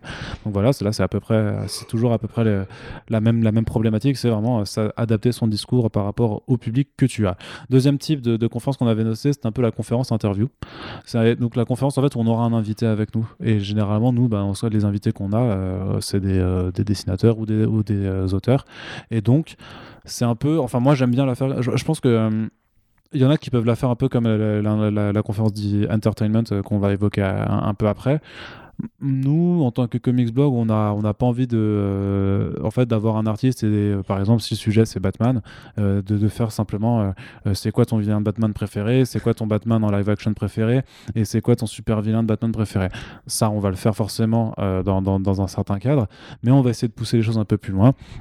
Et la conférence interview, du coup, ben, c'est simplement en fait de, poser des questions précises, euh, de, parler de thématiques. C'est de euh, mettre l'être humain derrière le crayon ou le stylo. Ouais, c'est ça. Euh, c'est bah, typiquement euh, Coppel, tu vois. D'ailleurs c'était pas forcément le meilleur client euh, qu'on a eu puisque justement il, faisait des, réponses très courtes et, et c'est un mec qui aime pas trop parler de lui en fait. Et mine de rien justement il faut euh, c'est un vrai exercice mais c'est plus qu'une interview parce qu'il faut quand même justement prendre en compte le, le public, le public fasse le moins chier possible, qu'il apprenne des trucs et qu'il connaisse la personne, enfin vraiment l'être humain quoi. Mais après ce que je te dirais c'est que en généralement si tu fais une conférence rencontre avec tel artiste ou je sais pas quoi, tu peux te dire que les gens sont soit intéressés soit déjà petit peu connaisseur. Donc, tu n'as pas besoin de faire forcément au départ un trop de temps à, remettre en contexte, à présenter Bien la sûr, personne. Mais il faut aussi justement penser au mec qui a peut-être lu juste, euh, dans, ce cas précis, House of M, qui connaît pas forcément les débuts du gars. Enfin, il y a un côté, tu sais, un peu genre biographie et style, enfin, en tout cas, nous les nôtres. Pardon je trouve il y a un côté genre que, comment t'as approché tel truc etc enfin vraiment dégoter une info qui soit pas juste euh, pas juste un truc Wikipédia quoi. Hmm. Et euh, c'est vraiment un exercice compliqué je trouve, mais euh, on a la chance de, de, bien y arriver. Mais c'est vrai que ça, ça, ressemble vachement à ce qu'on fait dans les Super Friends, tu vois, sauf que là du coup il y a un public qu'il faut euh, divertir parce que c'est vrai qu'on rigole beaucoup avec le public, on essaie de rendre ça un peu interactif, de leur de parler aux gens. Oui, que ce soit sympa de faire, de faire de l'humour. Et mais c'est vrai que c'est vrai que la, la, grosse inconnue dans ce genre de conférence, bah, c'est l'invité. Parce que nous on, nous, on connaît le travail de l'invité en général. Parce que sinon on fait pas de conférence avec, sinon c'est compliqué. Euh, on, on, se connaît, euh, donc on sait interagir et faire de l'animation. Euh, c'est ça, de l'animation, c'est le mot que je cherchais. Ouais. Et celui qu'on connaît pas, a priori, c'est l'invité. Et donc, on ne sait pas, en tout cas, lors, d'une conférence, qu'on n'a jamais fait quelque chose avec lui. Euh, contre-exemple parfait, c'est la conférence sur la, sur, sur la politique qu'on a faite avec euh, Joshua Dysart. Si j'ai voulu la monter, c'est parce que je connais bien Joshua, on avait fait un Super Friends, euh, je, connais très bien son œuvre, et je sais, je sais qu'il serait un parfait client pour faire ce que, ce que, ce que j'avais en tête. Donc, ça, c'est pas un souci. Par contre, Laura Martin, voilà, donc on s'était concerté avec Jérémy de Comic Con pour faire un truc sur le métier de, de coloriste, parce que c'est important, et qu'on avait la chance d'avoir Laura sur place. Euh, par contre, Laura, je ne savais absolument pas si elle était cliente ou pas de, de ce genre de choses. Euh, non seulement elle était très bonne cliente là-dessus, mais en plus, elle avait vu que c'est vrai qu'on avait eu euh, des difficultés à, juste rentrer en contact avant, tout simplement. On n'avait pas pu vraiment bien, bien se, concerter avant, parce que c'est un autre, c'est un, autre chose. Hein. Là, c'est Là, je pense que ça, ça dépend des, des, personnes en fait. Il y en a qui sont... ouais, ça dépend de l'organisation de, bah, ça, de la convention, les mauvais des, des, artistes et tout ça, euh, de savoir comment tu veux préparer les choses. Mais en plus, Laura, ce qu'elle avait fait qui était vraiment formidable, c'est qu'elle avait préparé quand même un, mini euh, PowerPoint euh, du coup avec juste euh, 9 étapes de voilà, neuf mêmes images d'une couverture en fait pour détailler son processus de travail. Et bah, heureusement qu'elle a fait ça d'elle-même parce que c'est vrai que ça aurait été quelque chose que j'aurais voulu faire. Euh, mais euh, j'aurais pas eu la présence d'esprit, de, j'avais pas eu la, présence ni le temps de lui demander de, réaliser mmh. ça parce que j'avais pas, pas de contact, tout ça. Et, c'est vrai et ça, ça rend la chose hyper intéressante. Tout à fait, mais c'est vrai qu'il y a aussi des. Je me souviens par exemple que l'année dernière, on avait essayé de faire une conférence euh, plus ou moins liée au thème de Domino avec Brian Stelfreeze et Gail Simon. Ouais. On avait essayé de la rendre justement C'est une sorte de croisement entre le divertissement et l'interview, parce qu'on voulait quand même essayer d'avoir des vraies infos. Et euh, eux, justement, qui sont peut-être plus habitués à ça et au côté très ricain de la chose, que c'est vrai que nous, ce qu'on fait en conférence, il faut s'imaginer que les, Américains sont beaucoup plus fans, justement, du côté euh, euh, vous kiffez ça, rappelez-vous, c'était super bien cette série-là, etc. Et particulièrement dans les conférences sur des personnages précis, ça va rarement dans le détail. Donc il faut essayer de trouver justement un point de juste milieu. Et c'est vrai que moi je trouve qu'on y arrive beaucoup mieux quand on a un seul artiste. Euh, quand on a un groupe d'artistes justement qui vont être pas forcément fédérés par un sujet commun. Euh, je pense aussi de ça à la conférence qu'on avait fait l'année dernière avec euh, David Hein et euh, l'encreur de aussi. Brianna Berlin ouais, et Stefano Godiano. C'est ça, Godiano, effectivement. Où pour le coup, il fallait réussir à mixer Spawn, Walking Dead et compagnie. Et en fait, quand t'as un peu tout ça mélangé, il faut essayer de trouver un fil conducteur. Et là, du coup, tu, vas moins dans le détail, tu vas moins dans la personnalité de chacun, etc. Et c'est là qu'on rentre plus dans l'entertainment. C'est-à-dire qu'en gros, il faut essayer d'évoquer un côté un peu anecdote pour chacun d'entre eux, d'évoquer leur passion commune, mais pas forcément, jamais le temps d'approfondir à fond, tu vois. Et d'évoquer un petit peu aussi tout ce qui est série télé, cinéma, parce que c'est mine de rien le truc le plus fédérateur que tu puisses trouver pour un parterre de gens. Et euh, c'est vrai que moi, je trouve cette année, on a quand même eu la chance de tomber sur des très bons clients. Mais euh, il y a des trucs qui sont notoires. Par exemple, on sait que Brian Azzarello n'aime pas les conférences. Euh, pour le coup, moi je pense qu'on aurait beaucoup plus de mal à, le faire causer comme on a fait causer Martine et. Euh, enfin, Laura Martine et Olivier Quapel. Parce que justement, il y a aussi des artistes que juste ça saoule, mais dans leur contrat, il y a écrit tu fais telle conférence et t'es payé tant pour faire ça. Et du coup, bah, il y en a qui juste n'ont pas envie, tu vois. Et par exemple, Olivier Quapel, au départ, il, il, a fallu le mettre à l'aise et tout. heureusement, c'est le mec le plus adorable du monde. Mais c'est vrai que nous, à chaque fois, si tu veux, on y va, on connaît pas les personnes, comme tu disais. Et c'est toujours un côté, genre, est-ce qu'il va bien vouloir parler Est-ce qu'il va pas parler trop vite parce qu'on n'a pas non plus 40 000 questions C'est con à dire, mais mm. tu peux pas poser 40 000 questions, tu vois, à Piaguera par exemple. Parce que comme tu disais, elle a pas fait de projet de comics depuis très longtemps et tout, mais la conférence, elle est timée, elle a un temps standardisé. Du coup, il faut vraiment réussir ouais, à essayer de, de rendre ça euh, humain, interactif, intéressant, sans tomber juste dans le côté, comme tu disais, ouais, euh, ton vilain préféré, parce que tout, je pense que tout le monde s'en fout. Enfin, tout le monde s'en fout sur le papier, mais sur place, les gens s'en foutent pas, ce qui est toujours assez intéressant. je pense que les gens sont naturellement contents mm. à partir du moment où ils voient des, des, artistes et tout ça. Je pense que les gens sont quand même ils disent ah oui c'est quand même les gens qui font les BD que je lis qui ont, qui, ont, fait ci qui ont fait ça parce que tu rappelles toujours ce qu'ils ont fait. Et en fait ouais bah si tu t'intéresses quand même parce que merde ils sont quand même invités ils sont là, ils sont présents personnellement le critère que je mettrais euh, pour distinguer justement les deux ce serait est-ce que ce serait intéressant à lire? Tu vois en fait. Hmm. c'est à dire que ils font chaque année ils font ça hein, chez DC avec les, les Batman Flash Camo et compagnie où ils font venir plein d'auteurs qui disent moi j'ai fait ci j'ai bien aimé etc c'est chiant à lire ça n'a aucun intérêt. Par bah, contre ça, ça je vu du coup tu euh, vois ce genre de, de un peu où l'éditeur se regarde un peu le nombril et euh, les gens où ils font euh, Batman Next Big Thing et t'as en fait effectivement tous les scénaristes et artistes ah. du moment. Mais ça c'est vraiment très typique aussi des conventions américaines hein, parce qu'ils disent vraiment bon bah voilà on a ça qui est sorti ou ça qui va sortir le mois prochain est-ce que tu peux nous en dire? Et du coup, c'est ils sont en mode auto-promo un peu pendant, pendant une heure. Et c'est entrecoupé de Dan Didio qui fait Who's the up for the Batman who left the number 7 bitches? Yeah! ah, il dit bitches? Non, il dit pas bitches. Mais dans, dans, dans, dans, dans, mon univers. I'm Dan Didio. Dans mon univers, il fait ça.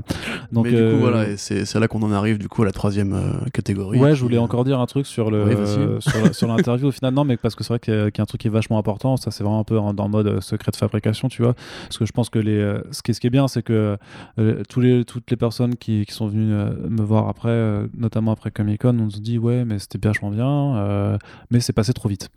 Alors que moi, justement, la gestion du temps, c'est le truc. enfin, c'est vraiment la, la, grosse question de stress. C'est un peu lié à la personnalité de l'invité, bien entendu. C'est de se dire voilà, le but d'une conférence, malgré tout, c'est d'intéresser les gens, c'est de trucs. Mais quand c'est une conférence où il y a des invités, où du coup tu as une part d'inconnu, tu dis merde, si l'inconnu euh, elle, est nulle, voilà, enfin si, si, elle est pas bonne pour nous, c'est-à-dire que c'est quelqu'un qui parle pas. Non, c'est jamais arrivé même, hein, je dirais. Euh, il y a eu des moments de flottement, je dirais, euh, l'année dernière, par exemple, peut-être avec Gay Simon et Brent Stelfries, tu vois, mais bon, c'était. Bon, voilà, ça, ça, arrive.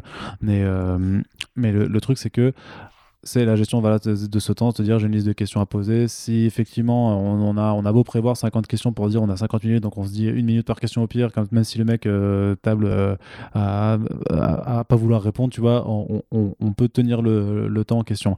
Mais c'est quand même, moi, pour moi, c'est vraiment la, plus grosse angoisse, c'est mmh. juste de dire merde, si on est face à quelqu'un qui parle pas. et là, comment, comment est-ce que tu fais tu vois? Vous imaginez qu'avant les conférences, Arnaud me dit toujours, euh, parce que du coup, moi je traduis en fait en général quand on a un artiste anglophone, il me dit toujours tu parles bien lentement, comme ça, tu vois, on, occupe bien le temps et tout. et à chaque fois, en fait, malheureusement. tu parles pas trop vite. Je, n'arrive pas à parler lentement, en fait. Je te dis, ne parle pas trop vite. Euh, ouais, et du coup, en général, enfin, on est toujours là à se dire, euh, oh là là, il parle super vite, euh, on n'a pas non plus 50 questions. Et c'est un stress qui est, qui est idiot parce qu'on s'est vraiment arrivé quasiment enfin même jamais en fait qu'on est euh, ce moment de blanc dont tu parles tu vois non, le blanc c'est juste une angoisse qu'on a à chaque fois puisque euh, voilà c'est énormément de travail de base de préparer une conférence une convention pardon et dans ce travail là le travail de la conférence justement intervient euh, en amont si on peut lire un petit peu ce que le mec a fait. Mais parfois à la dernière seconde on est là attends on n'a pas assez de questions et donc on se pose on prend l'air on réfléchit etc et quand on rentre dans la salle on est les premiers justement qui claquons les miquettes en mode il faut vraiment que ce soit justement parce que c'est vraiment il faut vous imaginer à partir d'un individu qui vous regarde dans les yeux c'est un peu euh, intimidant.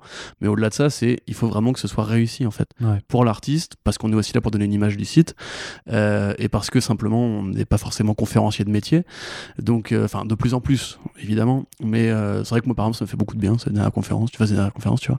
Mais du coup ouais on est c'est vraiment un exercice assez stressant. Et ouais la gestion du temps typiquement. Mais justement c'est marrant parce que je trouve qu'on a, enfin, sans vouloir nous jeter des fleurs, on a plutôt bien euh, pris le coup de quoi cette année. Bah oui. Tu vois? Bah, écoute, quand on, a, quand, on a, quand on a un animateur de talent avec un très bon traducteur, merci. Euh, voilà, Quoi, bah, d'ailleurs, on peut en parler de ça vite fait de la traduction. La traduction. J'avais pas encore fini, je crois. Mais euh, oui, vas-y. Non, vas-y si tu veux finir ton idée. Non, non, vas-y, vas-y, attaque la traduction. Moi, je. Bah, juste, bon, les conférences n'ont pas forcément un staff extensible à l'envie. Et c'est vrai que euh, moi, il m'est arrivé d'intervenir dans les conférences plus en tant que traducteur, donc en tant que véhicule euh, du français, euh, enfin du l'anglais vers le français pour ceux qui ne parlent pas anglais en fait. C'est-à-dire c'est une portion assez congrue parce que je pense que la plupart des gens parlent anglais quand tu lis des comics, c'est un peu relativement sine qua non quoi. Mais il faut penser que dans la salle il y a des petits, et typiquement la conférence Batman 80 ans, il y avait pas mal de gamins. D'ailleurs désolé pour les gros mots, hein, j'essaie de transcrire ce que le mec a dit en fait. Non mais ça faut pas. Et, ouais, et il faut justement essayer de, de résumer parce que les artistes parlent parfois beaucoup. Euh, il faut essayer de résumer ce que le mec a dit, parfois même de complémenter ce que le mec a dit, euh, tout en trahissant pas son discours. Et euh, moi, typiquement, j'ai eu, toi, y a plein de gens qui sont, qui sont venus de bar pour te dire Ah, trop bien, des conférences. Moi, ils m'ont tous dit genre Ah, t'as trop bien traduit et tout. Alors que je trouve que je suis un, travail assez médiocre dans ce cas-là. Non, mais il faut, faut, faut, comprendre qu'apparemment, euh, on va pas dire de nom non plus, mais il y, a eu d'autres conférences euh, où la traduction laissait vraiment, enfin, était vraiment euh, améliorable, on va dire. Ça. je suis le meilleur du pire. Donc, non, mais non, non, si, si, t'as fait un bon travail parce que t'arrives à tout, à, tout, à tout reformuler, quoi. Mais ça, voilà, c'est pareil, c'est c'est vraiment un boulot, je pense, en soi. Et ce qui est vachement intéressant aussi là-dedans, c'est que ça dépend aussi si l'artiste capte, en fait, et, va, et va jouer le jeu avec toi. C'est-à-dire qu'il va faire des phrases courtes ou va hmm. se compte à un moment de dire merde, je vais faire une pause et tout ça. Et genre, un des, un des meilleur truc. Euh, Neil Adams Non, pas Neil, Adams, ça avait bien joué le jeu, mais moi c'était quand j'étais allé à, Super Hero, la première édition, du coup, euh, pour. Euh, à, Toulouse, où là, pour le coup, c'était Paul Renault qui faisait vraiment le, host des conférences et moi, j'étais le traducteur, donc j'étais à ta place. Et vraiment, Chris, Chris Claremont, on m'avait dit, fais gaffe, Chris, c'est un bavard, il a plein de trucs à raconter et tout ça, mais, mais c'est compliqué, tu vois. Du coup, j'étais allé voir en amont, j'ai dit, par contre, vas-y, mollo, est-ce que, que je puisse bien faire la traduction, parce que la journée d'avant, Bruce Team, avait pas trop saisi le truc, donc c'était ça devenait un peu galère par moment, quoi. Parce que j'avais pas pris, euh, je prenais pas de notes. Moi, je fonctionne à la, mémoire. J'ai une bonne mémoire, donc ça, ça m'aide. Mais c'est quand même, euh, mais, euh. ouais. Mais ce qui est quand même très difficile, c'est de se dire qu'effectivement, quand tu fais la, traduction, si si tu prends pas de notes et que tu as un instant de défaillance parce que d'un coup, je sais pas, ton, tu regardes la salle, je sais pas quoi, c'est hyper dur de se dire merde, merde, merde, qu'est-ce qu'il a dit, faut, faut, faut, que je bricole, tu vois.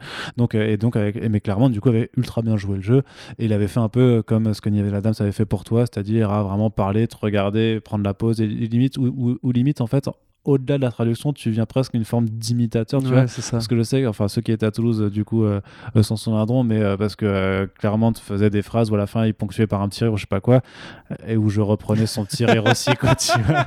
Et là, il me regardait bizarre et disait, est-ce que tu est-ce que es en train d'imiter moi en train de rire et tout? Je bah, allez, c'est bon, on s'amuse, tu Mais c'est vrai que, genre, typiquement, Neil Adams et Brian Azzarello, c'est pareil. Je pense que c'est l'ancienne école, tu sais, c'est les mecs qui ont un peu de bouteille, qui font tellement de conventions maintenant, tu sais, ils savent bien faire des pauses dans le storytelling de leurs histoires. Et c'est vrai que Adam, c'était parce que genre il m'envoyait des petites vannes en mode euh, well done et tout. J'étais là genre bah, non, je dis juste ce que t'as dit, tu vois. Et pareil à Zarello pour le coup, c'est quand je traduisais ses vannes et que les gens riaient a posteriori, lui-même il riait en imaginant comment ça rendait en français, tu vois. C'était assez rigolo, mais ouais, du coup, euh, une technique que j'ai appris en, en conférence, enfin en festival de cinéma, c'est le coup du cahier, effectivement, juste une note des mots-clés pour te guider à travers le fil de ton truc.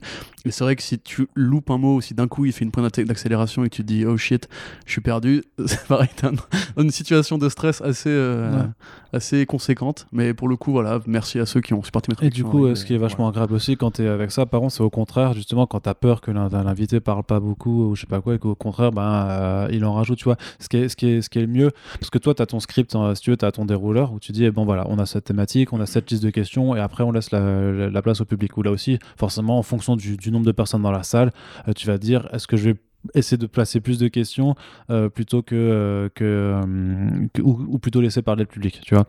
Et par exemple il y a aussi toute, toute, une partie d'improvisation. C'est à dire que Bermero par exemple enfin la conférence Batman 80 il y a une partie des questions ou Mamine Justice le, le, jour d'avant ou, ou, n'importe quel autre avec des invités où en fait tu as une partie des questions moi qui me vient limite pendant, pendant la conférence et je me dis ah merde putain parce qu'il vient, il vient bah d'aborder ça donc tu, tu, vas le rajouter tu vois.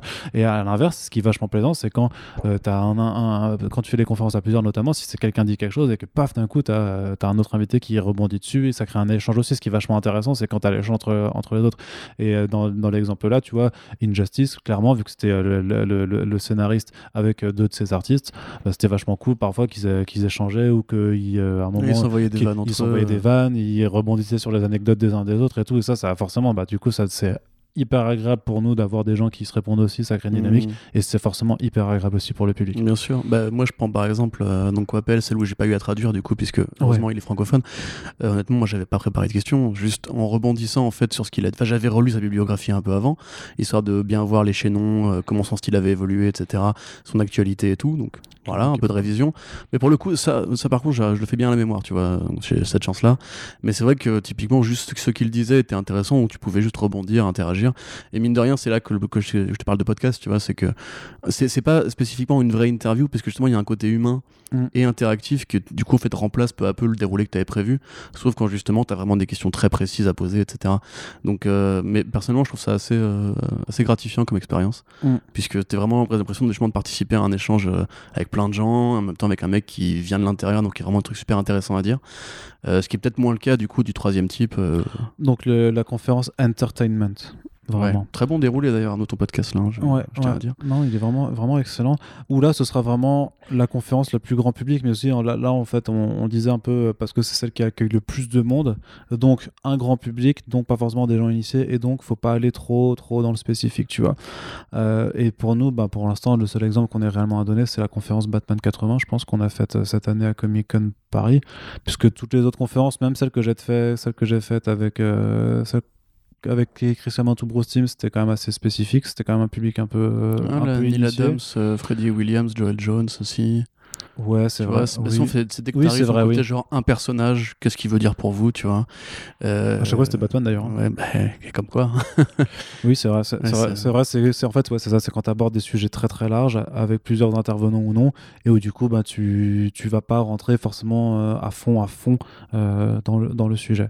Mmh. C'est ce que les ricains vraiment kiffe à balle parce que c'est le côté le plus bah ça va le plus entertainment en fait puisque finalement tu es là juste pour euh, interroger chaque artiste par rapport à son rapport à une œuvre euh, mais au final, t'en ressens pas forcément super grandi. Tu vas apprendre peut-être une anecdote ou deux, parfois un truc comme ça. Mais le processus créatif, euh, les souvenirs, bah, c'est plus tu vois, genre une, boîte à souvenirs que tu ouvres et qui est agréable pour tout le monde que vraiment un document bien, euh, bien travaillé, bien recherché, bien fluide. Mm. Et effectivement, du coup, donc pour cette année, on avait Abraham Azzarello, Liber Mero, Michael Ranin et Alvaro Martinez. Alvaro Martinez. D'ailleurs, très beau travail, Arnaud. Tu as bien géré le temps de parole de chacun. Et du coup, bah, on a un peu flirté euh, l'un avec l'autre, genre le costume, euh, le Batman Dame, qui était un peu le, cœur, puisque ça sortait juste là chez Urban en même temps, euh, la petite polémique qu'il y a eu autour. Et après, voilà, on est tombé sur les marronniers, le super vilain préféré, c'est qui. Enfin, c'est quoi votre version préférée de Batman, etc. Et finalement, bizarrement, moi je croyais que c'était un peu justement un truc pas acheté aux orties, parce que justement, on était quand même fiers de nous d'avoir réussi cet exercice compliqué. Mais moi, si j'étais dans la salle à ce moment-là, très honnêtement, j'avoue que je me serais un peu ennuyé puisque juste, je peux lire ça dans les interviews de chacun individuellement sur Internet. Mais les gens étaient vraiment ravis et les gens réagissaient bien. Euh. Mais je pense que c'est un peu comme un concert, tu vois. C'est comme si tu, tu, vois une rockstar sur scène, même si elle joue mal, tu l'as vu, t'es content d'être euh, d'avoir été respirer le même air qu'elle. Et Brian Azzarello, Libermero, pour le coup, c'est vraiment des showman. Voilà, Ranin, euh, bah, c'est Martinez, c'est des, des, gros artistes, quoi. voilà, tu vois. Donc c'est vraiment, les gens sont ravis d'être là et en plus, je pense que pour le coup, j'en ai parlé avec quelques personnes qui savent en fait que Brian Azzarello, c'est pas le mec le plus facile du monde à manœuvrer. Surtout pour ceux qui avaient été à la conférence Joker du matin. Et tout le monde nous a dit, franchement, vous avez bien réussi à jouer avec ces personnalités pour euh, que ce soit plus rigolo que gênant. Parce que c'est vrai que c'est vraiment, il est un peu ouais, compliqué à manœuvrer quoi. Mais tu vois, typiquement, moi, ce genre de, conférence-là, c'est vraiment celle qui m'intéresse le moins. À la fois, c'est celle qui demande le moins de préparation, donc euh, c'est plutôt agréable. Non, mais oui, oui. en l'occurrence, il fallait une traductrice en plus, donc c'est assez complexe. Mais je veux dire que tu vois, t'as pas besoin de te renseigner sur toute la carrière d'un mec en général. Non, bah non, bah, plus t'as de gens, moins tu, moins tu devras être précis parce que tu bah, mm. t'as pas le temps en fait de rentrer dans les trucs précis. Il faut rester à, la surface, quoi. Donc voilà, c'est un peu les. Euh, l'avantage de ces conférences-là, c'est aussi que c'est généralement là où il y a le plus de questions-réponses. typiquement là, celle de, euh, des 80 ans Mm. Au départ, t'avais juste une personne qui a eu le courage de se lever, puis après, à la fin, ils étaient 10, on a dû refuser du monde. Donc, euh, ouais. On n'a pas refusé, c'est juste qu'il n'y avait plus de temps. Hein. Oui, non, mais je, je dis pas, on a refusé. Moi, je dis pas, c'est pas nous qui avons dit casse-toi. C'est ça, on n'a pas fait, euh, tu sais, sur la non, non, Genre, alors toi, toi on aurait dû le dire à la dernière personne, puisque euh, c'est vrai que pour ceux qui, qui, qui n'y étaient pas, euh, la dernière question qu'on a eue à cette conférence, c'est un monsieur qui était grimé en Joker pour le coup, et qui en fait a, a demandé en anglais aux, aux, intervenants quand est-ce que vous pensez que le premier film Batman est sorti? Mais il faut savoir qu'il l'a dit en anglais et que la question a duré 5 minutes parce que à la fois il était bègue, euh, c'était mal formulé et en fait c'était enfin c'était un terrible, enfin pour le coup euh, c'était très bizarre. Ah, ça arrive. Hein. Très très très bizarre. Bah, c'était un peu dommage de finir une conférence là-dessus, tu vois. Euh, mais, mais, voilà, mais c'est vrai que c'est quand même cool quand les gens se lèvent et vont, vont poser des questions. Donc levez-vous et posez des questions. Et même s'il n'y a pas beaucoup de monde, parce que forcément, forcément, les aléas, forcément, c'est en fonction des sujets. C'est vrai que je pense qu'à Paris, ça va, parce que as quand même un public qui vient de toute la France, mine de rien, hein, pour, euh, pour cette convention. Euh, quand tu fais des, des, conventions un peu plus confidentielles, tout ça, ça je veux dire que l'un des aléas que tu peux avoir, c'est juste qu'il n'y a personne dans ta salle. Comment fais-tu quand il n'y a personne euh, qui assiste à ta conférence tu, bah, tu, te prends un petit kawa, tranquille, tu joues à la play. Bah, faut, faut, ça bah, je sais pas, faut, voir. C'est est-ce que tu as plus de stress parce qu'il n'y a personne dans ta salle et tu dis merde, c'est parce que c'est parce que ma conférence elle est pourrie, parce que du coup c'est de la merde ce qu'on fait ou je sais pas quoi, que ça intéresse personne. Ou tu dis, ou alors est-ce qu'il y a plus de stress quand il y a plus de gens parce que tu dis merde, autant c'est sûr que si je réussis la conférence, enfin si je fais une conférence bonne, machin, euh, t'auras deux trois personnes qui vont dire ok, les gens seront contents, mais personne va te va, va, venir te célébrer en louange. Hein. Je veux dire, on n'aura pas de louange, on n'en a pas eu. qu'on bosse pour les louanges. Par contre, euh, si tu fais de la merde, là, clairement, tu sais que ta réputation, ton image et tout ça, ça va en prendre un coup. Donc, c'est super gênant, tu vois. Bah après, le compromis idéal, c'est d'avoir du monde et de faire de la merde. Tu vois, hein le compromis idéal, c'est d'avoir du monde, mais de faire un truc bien, en fait. Bah oui, bien entendu. oui, bah oui, si tu veux. Oui. Mais c'est pas, tu vois, je pas, un compromis. Il y a personne qui va dire ah, moi, je veux pas de monde et, et, faire de la merde. je, me souviens d'une conf qu'on avait fait, c'était au Lille Comics Festival. Euh, c'était sur Vertigo, je crois, ou Young Animal, tu vois. Ah oui, on avait, on avait vraiment un petit bouffe et il y avait, enfin, c'était vraiment tout petit. Mais après, la, la, configuration de la pièce était vraiment toute petite. Avec, euh, c'est avec, avec, avec, Noodle, ouais. Oui, oui. Bref. Mais tu vois, genre, pour le coup, moi, genre, qui est du monde ou pas du monde, juste, j'étais là, bon, bah voilà, écoute, on est là, t'as fait ton PowerPoint, on a révisé, on fait le truc, et puis peu importe qu'il y ait 5-10 personnes, tu vois. Ouais. En fait, c'est moins gênant si tu fais de la merde qu'il n'y a, a, que 5 personnes pour le rapporter que si on a 1200, tu vois. Bah oui. c'est vrai? Ouais, Effectivement. Je crois qu'on est, on, on est passé dans la partie banalité du podcast, tu sais. Genre, ouais, on vous emmène dans les coulisses. Alors, euh, faire des conférences, s'il y a du monde et que tu les fais bien, euh, c'est vachement mieux. Ah, putain, mais ça. Non, mais Insider C'est scoop Ah, gros scoop. Allez, du coup, on continue un petit peu le, le déroulé. Est-ce que toi, tu voulais qu'on aborde un peu les différents types de conventions aussi? Parce qu'on parle de bah, conventions. Bah, c'est même plus toi qui vas en parler. Euh, euh, des activités et tout ça, mais, euh, mais c'est vrai que toutes les conventions ne se, ne se ressemblent pas. Euh, très cher Corentin. elles ne sont pas toutes agencées pareil, même si je, pense que tu as quand même un modèle, un modèle global qui nous vient directement, en tout cas pour la pop culture des États-Unis. Parce bah, que, les stands, les salles de conf, une salle d'expo et un stand de bouffe. Quoi. Et un artiste allé surtout en fait. Oui, mais c'est les stands, tu vois. Ah, c'est pas pareil. Ah, ok, d'accord. C'est pas pareil. vas-y, les stands d'exposants et les artistes allés, c'est pas la même chose. C'est des gens qui ont des tables et sur ces tables, il y a des trucs. Ah, en général, les stands, c'est pas juste des tables. Ok, d'accord. Il y a de la déco, il y, a des goodies et tout ça. Et même dans les stands, tu as, deux types de stands. Vraiment, pour moi, en tout cas, dans les conventions, tu as le stand de l'éditeur qui va vendre des bouquins ou le stand du comic shop qui vend des bouquins. Et puis tu as les stands de supermarchés, euh, on, va dire. On vend des avec, on va, alors on peut vendre des sabres, on peut vendre des fruits secs, on peut vendre des goodies, des toys, euh, des, des, machins et tout ça. Mais c'est un ensemble de trucs, tu vois, où c'est bah, de la pop culture. et tout. Des t-shirts, voilà. Euh, les marchands du temple. Voilà, mais, mais après, ça permet de faire vivre, ça, ça fait vivre le truc, ça crée de, de l'attraction pour les, pour les gens aussi. Alors les sabres, par contre, un jour, si quelqu'un a la réponse pourquoi sur chaque convention, mais quelle qu'elle soit, comics, jeux vidéo, manga, il y a toujours un mec qui vend des katanas, bleach et compagnie. J'aimerais bien qu'on m'explique un jour. Il y a des gens qui achètent ça? Oui. mais pourquoi? Quel intérêt? Mais il y a des gens, tu sais, qui achètent, qui, qui, ont acheté les. Euh, qui, qui achètent. Il n'y a, rien de comparable avec ça. C'est complètement inutile. C'est un objet qui ne sert à rien. Si, mais cette, cette, cette, cette chanteuse qui faisait Papillon de Lumière, là, Cindy quelque chose, là. tu vois Qu'est-ce que, qu'est-ce que tu racontes? Bah, je veux dire qu'il y a des gens qui ont acheté des disques à cette meuf. Ouais. Et donc, il y a forcément des gens pour acheter des, katanas aussi. oui, parce qu'on est, c'est logique. on, est sur, le même niveau. Ah on, sent que, on sent que t'es un doctorat, toi. Hein. bah, clairement. donc, donc, voilà. Bah, donc, oui, effectivement. Donc, il y a les stands consommateurs, on va dire. L'artiste allait. L'artiste allait. Après, t'as, euh, les, as les stands aussi des, euh, des gens qui développent, des, qui proposent des activités sur place oui, aussi. Tout à fait. Parce que que ce soit des, des photoshoots euh, par exemple, euh, des ateliers maquillage, de, euh, combat aussi, des trucs de combat, des bornes de jeux. Tu sais, il y a même des, beaucoup, bah, de, y a beaucoup de bornes de jeux vidéo maintenant quand même. Mais t'en as quand même pas mal hein, dans les. Ah ouais? Parce que mais même à Comic Con, tu vois, parce que dans toutes les conventions pop culture, tu, ah bah tu commences à avoir des choses comme ça. Alors il y aura des conventions, des conventions un peu plus petites, on va dire, où il y aura pas ce, où les, les, fabricants, les distributeurs d'entertainment comme ça vont pas se déplacer.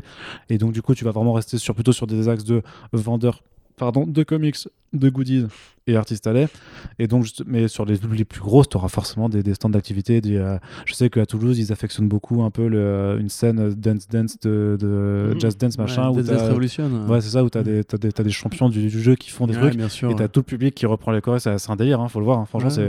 Moi, ça, me fait bien marrer. Des petits hein. tournois de jeux de baston qui sont organisés à Japan Expo et tout sur des vieux jeux rétro. J'avais fait une fois d'ailleurs, mais t'es fait fumer la gueule. Mais ouais, pareil, bah, Japan Expo, t'as carrément genre un petit espace avec que des vieilles consoles, que des vieilles machines et tout. Mmh. Et ça prend euh, de plus en plus de place. Ouais. Mais bah, après, c'est Japan Expo, donc forcément. Mais en l'occurrence, nous, les conventions comics, c'est quand même plus rare. T'avoueras que. Ah, moi j'en vois de plus en plus. Ah ouais bah après, moi j'en vois. Bah, il y en avait à Comic Con Paris, il y en a à Paris Manga, j'en ai, vu, euh, j'en ai vu à, à, Toulouse aussi dans, dans le sud, le Lyon Game Show aussi, il y en avait. Euh, que, et, et, même à Monaco, t'avais un, un stand avec des, des tournages de Smash Bros. Tu vois. Donc, euh, ok. Et t'as vu les, les mecs qui font des duels de sabre laser en vrai hein? De sabre laser Non, ça, je c'est un vrai sport maintenant, apparemment. Ah, pardon. Bah, c'est un duel de sabre, hein, euh, qu'il soit laser ou pas. Euh, oui, oui, oui. Pourquoi Oui. Ça reste en plastique. Chacun son truc. c'est le truc. Donc voilà, donc ensuite, tu as l'artiste à l'aide. Donc là, bien, c'est l'endroit où, euh, où, le fan de comics, c'est là où qu'il est le plus intéressé à côté des stands qui vendent des bouquins aussi, puisque c'est là où tu vas pas rencontrer les artistes. c'est là où vous verrez Julien Hugo Herbert par exemple. Euh, Virginie Siveton, euh, Sabrine Rich, Il y a beaucoup d'artistes qui sont spécialistes vraiment des, des, conventions et qui tournent un peu comme ça. Bah, surtout en France. Hein, bah oui, bien sûr. Et euh, il y aura les invités. Oui, les invités des, Non, non, les invités des stands, ils sont. Enfin, les invités des éditeurs, ils sont généralement sur le stand d'éditeur. Non, ça dépend. Ok. Ça dépend. Vas-y, si tu. Non, non, bah ça, là, ça dépend aussi des conventions. As effectivement, as, quand tu as des éditeurs qui ont leur stand, parfois tu auras effectivement des artistes qui seront présents sur leur stand. Parfois, ils auront leur propre table sur l'artiste allé. Euh, parfois, ils alternent entre les deux. C'est-à-dire qu'en fait, qu'ils ont leur table sur l'artiste allé pour être toujours là parce que l'éditeur, parfois, peut juste pas t'accueillir en tant qu'artiste tout le temps sur ton stand parce qu'il n'y a pas la place euh, et qu'il peut pas accueillir les 10 artistes qu'il aura invités. Donc, il va y avoir des séances de dédicaces qui sont organisées. Et en attendant, bah, le mec, il aura sa table pépère où il pourra continuer de rencontrer ses Tu as aussi, je me souviens de la PCE où tu as justement les stands vie un peu VIP sont un peu des, les invités du salon sont un peu déportés de l'artiste allait. Tu te souviens, tu sais, au fond de la, la où il y avait Bruce Team à la PCE. C'était tout au fond du salon, oh, avec des files d'attente incroyables et tout. Ouais. Et par, pour la Comic Con, c'est pareil, ils sont toujours un peu excentrés par rapport à l'artiste alien normal, entre guillemets. Pour avoir une marge de manœuvre de, de, la, de la foule, on Parce va que c'est les restas et qu'il faut voilà, plus, de, plus, de, place pour faire la queue, en fait, simplement. Mais oui, j'imagine que c'est stratégique euh, la disposition de, des restas sur l'artiste alien. Quoi, a généralement un petit, une petite zone d'exposition aussi. Oui, pas souvent des zones. Euh, ouais, ouais, ouais. La qualité varie chaque année, mais il y a souvent un truc assez intéressant. Et bah, les salles de conf. Ouais. Voilà, tout simplement. Donc de différentes tailles, de différentes. Ça dépend, ça euh, dépend des scènes, parce qu'effectivement, tu as, des, as, des salles qui sont louées, par exemple, à Paris. Euh, quand j'ai fait des salons comme c'était, par exemple, à Toulouse, si tu avais des salles qui étaient parfois. Tu sais, ça dépend du, lieu aussi où tu organises, parce que parfois, en fait, c'est un centre de convention, donc tu as plutôt des, des, auditoriums, enfin des amphithéâtres. Parfois, c'est des vraies salles à plat. Donc ça va, parfois, tu as une scène où tu es surélevé par rapport à ton public. Donc tu as vraiment différents types de, de dispositions en fonction de, l'endroit qui t'accueille. Tout à fait. Euh, je me souviens plus, à Comic Con, il y en avait, n'y en avait pas, non? Si, si, si. Il y en avait? Alors, bah, Comic Con, euh, vraiment, quand c'est Comic Con en tant que tel, euh, tu avais des salles qui étaient. Euh, alors, les premières éditions, quand ils, quand ils faisaient en fait au, à, la mairie du, premier arrondissement, là, enfin, la, la mairie de Lyon, de Lyon à l'hôtel de ville, voilà, pardon. De Lyon. De Lyon? Ouais. J'ai dit quoi? Non, t'as dit Lyon, j'ai pas entendu Lyon. Non, non, non, j'ai dit donc à, l'hôtel de ville de Lyon, euh, il y avait des conférences qui se faisaient en fait à d'autres endroits. En fait, tu avais euh, d'autres bâtiments en fait qui étaient prêtés. Du coup, il fallait se déplacer ah, un petit peu. Maintenant, là, de, en 2017, ils ont fait une édition à, dans le 8e arrondissement, il me semble que c'est. Euh, donc, c'est tout, tout l'espace de la mairie qui est loué. Et là, tu as, des salles. Donc, la salle, je sais pas, par exemple, la salle des réunions ou la salle des mariages, qui est dans mmh. lequel en fait qui est transformée du coup en salle de, en salle de conférence. Et par exemple, bah, du coup, tu parles de Comic Con. Ça, c'est un truc qui est vraiment associatif. Oui, oui, bah oui, parce que là aussi, c'est tu, euh, là, ça dépend vraiment. Alors là, c'est vraiment ouais. Alors, est-ce qu'il y a une boîte derrière qui organise comme effectivement Reed, euh, Reed Expo pour voilà, Reed, qui est le grand réseau des Comic Con pas du monde hein, en fait. Hein. Ils en ont quelques-unes. Pop, ils ont quand même les plus grosses a priori. Oui, ils ont, ils ont, ils ont les plus grosses, mais après Read Pop, c'est des gens qui font aussi le salon du livre, qui font le livre Paris, qui font aussi des salons euh, des spécialistes dans l'organe de, de, de, salon. Ouais, c'est ça, parce qu'ils font aussi des, des, salons genre de, mm. je vais dire une connerie, mais de, de bagnole ou de d'électroménager, tu vois. C'est euh, c'est pas c'est pas forcément ça, mais c'est des sujets qui ont rien à voir, tu vois, avec le, bouquin ou la pop culture. Ils font vraiment euh, des trucs très différents. oui, voilà. Après, t'as des as des boîtes plus à, plus petit plus petite échelle aussi. même à même à leur échelle j'imagine que, que, TGS ou Popcon, tu vois, c'est des boîtes à taille humaine. Hein. C'est des gens qui sont dans des bureaux où ils sont pas non plus à 150. Euh, tu vois, ils organisent ça comme ça. Et puis, tu as des structures plus associatives. Donc, c'est le cas où, bah, effectivement, tu as l'association euh, BD Ciné Goodies euh, qui fait ça à Lyon, donc qui a fait la Comic Gun, qui revient d'ailleurs l'année prochaine en tant que Comic Gun vraiment. Donc, plus d'infos prochainement. Et, ou alors, par exemple, l'association Artemis qui faisait le Lee Comics Festival et qui maintenant fait le Roubaix Comics Festival parce qu'ils sont il y a eu des billets avec la ville de Lille et du coup ils sont, ils sont, ils sont, allés, ils sont, ils sont allés à Roubaix. Donc vraiment, oui, tu as, vraiment un peu de tout en final. Tu as, vraiment des, grosses boîtes, des petites boîtes mm. et des structures associatives.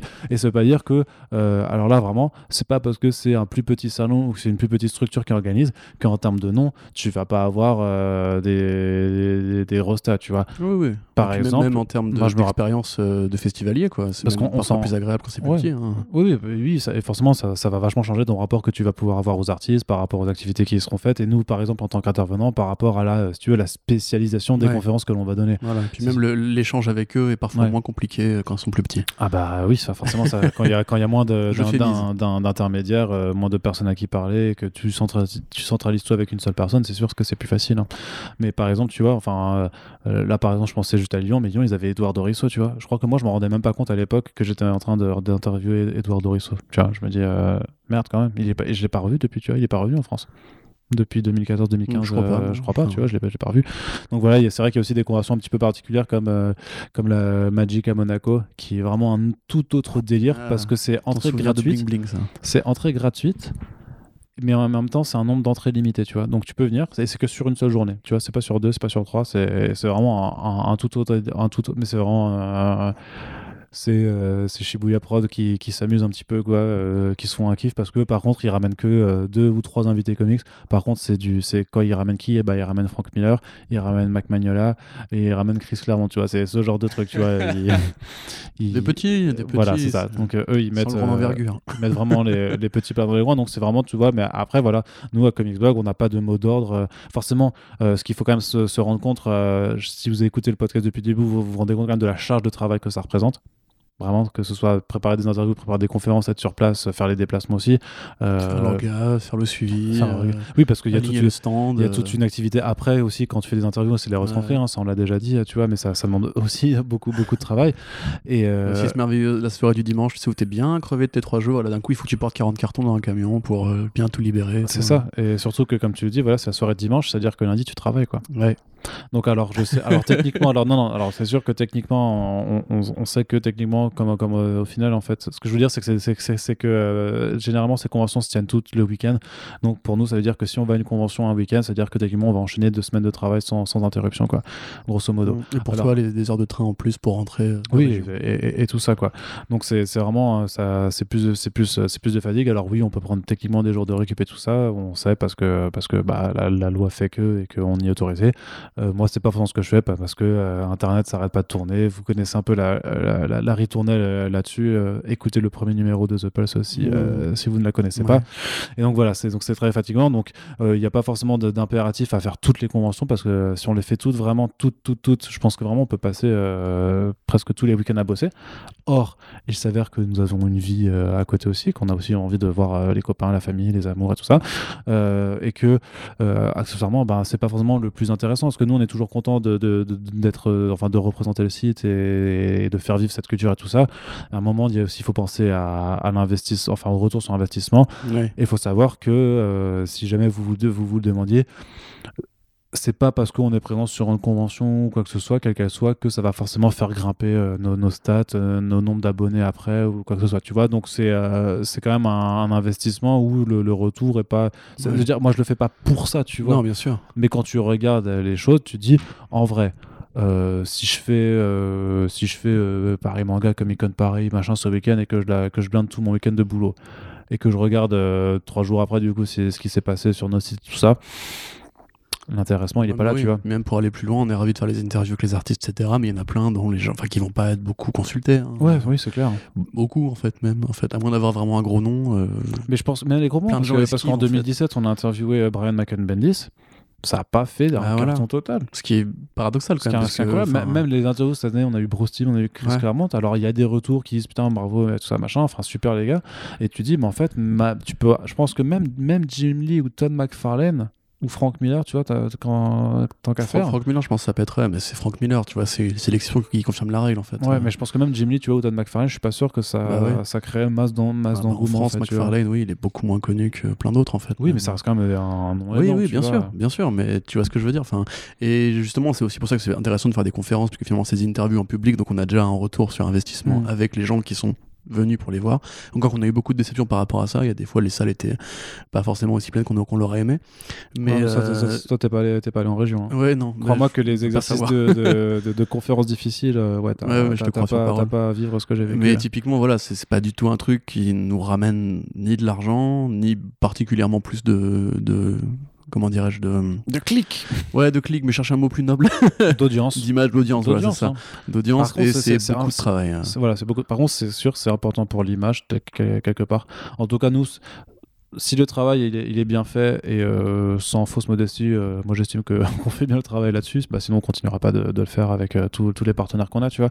Mais ça permet quand même toujours d'a- d'asseoir ce qui est pour moi le credo le plus important et qui est dont The Buzz fait notamment partie, c'est d'asseoir notre notre légitimité, tu vois, à être les représentants. C'est pas les euh, uniques, mais Hmm. parmi les représentants du, de, de la culture comics en Ouais. France, tu vois. Après, tu vois, je prends euh, un truc dont on n'a pas parlé quand on a parlé des différentes conférences, c'est euh, enfin salon, pardon, c'est le, le FIBD par exemple, tu vois, Ouais. le Festival international de la bande dessinée. Euh, moi, j'ai quand même passé trois jours en salle de presse. Hein, grosso merdo, à boire des cafés, écrire des news et à me plaindre du froid, tu vois, c'est à peu près ça, quoi. Pendant que nous, on va drouiller pour faire des interviews. Voilà, donc ça, ça pour le coup, pour moi, le, temps aurait été plus rentabilisé si j'étais resté chez moi. Je passe un message personnel, tu vois. Si j'étais resté chez moi à faire des news, je, crois qu'il est en train de nous dire qu'il veut pas aller à, Angoulême. je, je, te le confirme. En 2020. je te le confirme. Non, mais c'est bien de boire des coups avec les éditeurs le soir, parce que, parce que cette proximité aussi qui est intéressante pour nous, puisque c'est vrai que tu n'existes pas dans ce milieu si juste tu restes un mec derrière ton écran et tu vas pas voir les gens. Mm. Mais euh, c'est vrai que typiquement, moi, je pense que j'ai plus d'utilité à aller sur les salons comics qu'à aller à ce truc-là qui est vraiment juste la grande messe de la BD. Et, ouais. Et enfin, si j'ai rien à dire. Euh, quand même, il y a le rendez-vous, il y a tellement de gens, tellement. Ouais, je sais. là, c'est au-delà de Comics Blog, c'est vraiment pour Art, c'est pour 9 art notamment aussi. Ouais, ouais que tu dis qu'il y, y, a tout à faire, quoi. C'est clair, mais c'est vrai que la charge de travail, techniquement, voilà, vu qu'on reste une équipe de trois personnes, euh, l'actualité ne s'arrête pas pendant les conférences. voilà, que l'actualité s'arrête jamais. C'est vrai qu'un salon comme Angoulême, en termes de charge de travail, c'est euh, c'est incroyable. même, sur la seule partie comics, tu vois, nous, on peut, on peut, on peut se blinder maintenant parce que tous les éditeurs sont là quasiment. Ils amènent tous des invités, ils jouent le jeu. Euh, voilà, quand ils font des énormes expos comme ce que Urban a fait pour les 80 ans de Batman, bah voilà, ça, ça, ça, ça les, les trucs. Là, il va, il va y avoir a priori une expo Walking Dead puisque on sait que Robert Kirkman euh, sera présent euh, sur place. Il va y avoir euh, une, expo. enfin, je crois que c'est pas que Walking Dead, c'est sur les univers de, Robert Kirkman. voilà, tu sais déjà que en termes de travail, on, aura déjà beaucoup, beaucoup de quoi faire.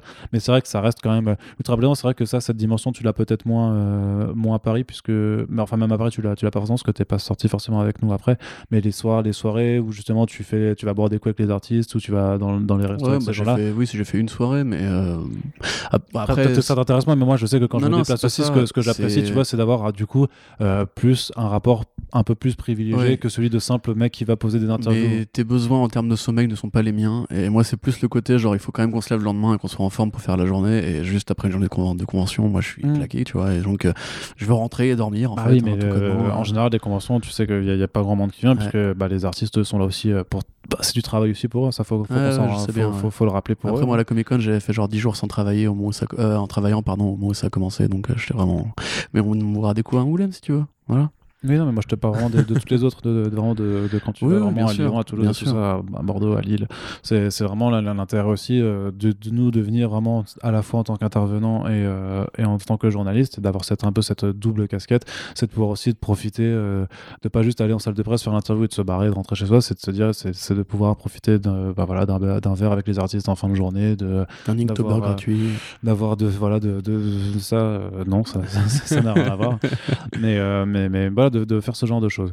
Donc euh, voilà, c'est, euh, je crois qu'on a un peu fait le tour, euh, le tour de la question. oui, je crois qu'on n'a rien oublié. Non, non, je crois pas qu'on a ah, oublié. Ah si, bien sûr, nous ne sommes pas payés pour les, les, les, conventions aussi. Pour ceux qui disaient, ouais, en même temps, vous dites que ça vous apporte rien, mais quand même, vous êtes payé par etc. Non. Non, alors. Nous ne touchons pas d'argent pour on ça. n'a pas de. Non, on touche pas d'argent pour le moment. Parce que moi, je pense que la question des conférences, mais ça, c'est pas des choses forcément à, évoquer. Mais je pense que, comme dans tous les salons, comme ça a été le cas au Salon du Livre et tout ça, la question de la rémunération des conférences, elle va forcément, forcément rentrer en jeu euh, tôt ou tard. Même si on est un milieu où je sais qu'il y a tellement de gens qualifiés, disponibles, qui seront ravis faire les choses gratuitement et que les organisations ont forcément euh, des budgets serrés, donc je comprends parfaitement euh, cet intérêt. Mais oui, non, enfin, on n'est pas. Euh, Pour ceux qui auraient ce fantasme-là, non. Non, on reçoit pas des valises d'argent. non, non, mais on peut être. je sais que moi, je, je, n'hésite plus à le faire parce que ça représente du travail à demander juste à ce bah qu'on bah, assure le, le déplacement, le déplacement et le logement sur place, quoi. C'est tout. Tu vois, mais ça, c'est comme la base, tu vois.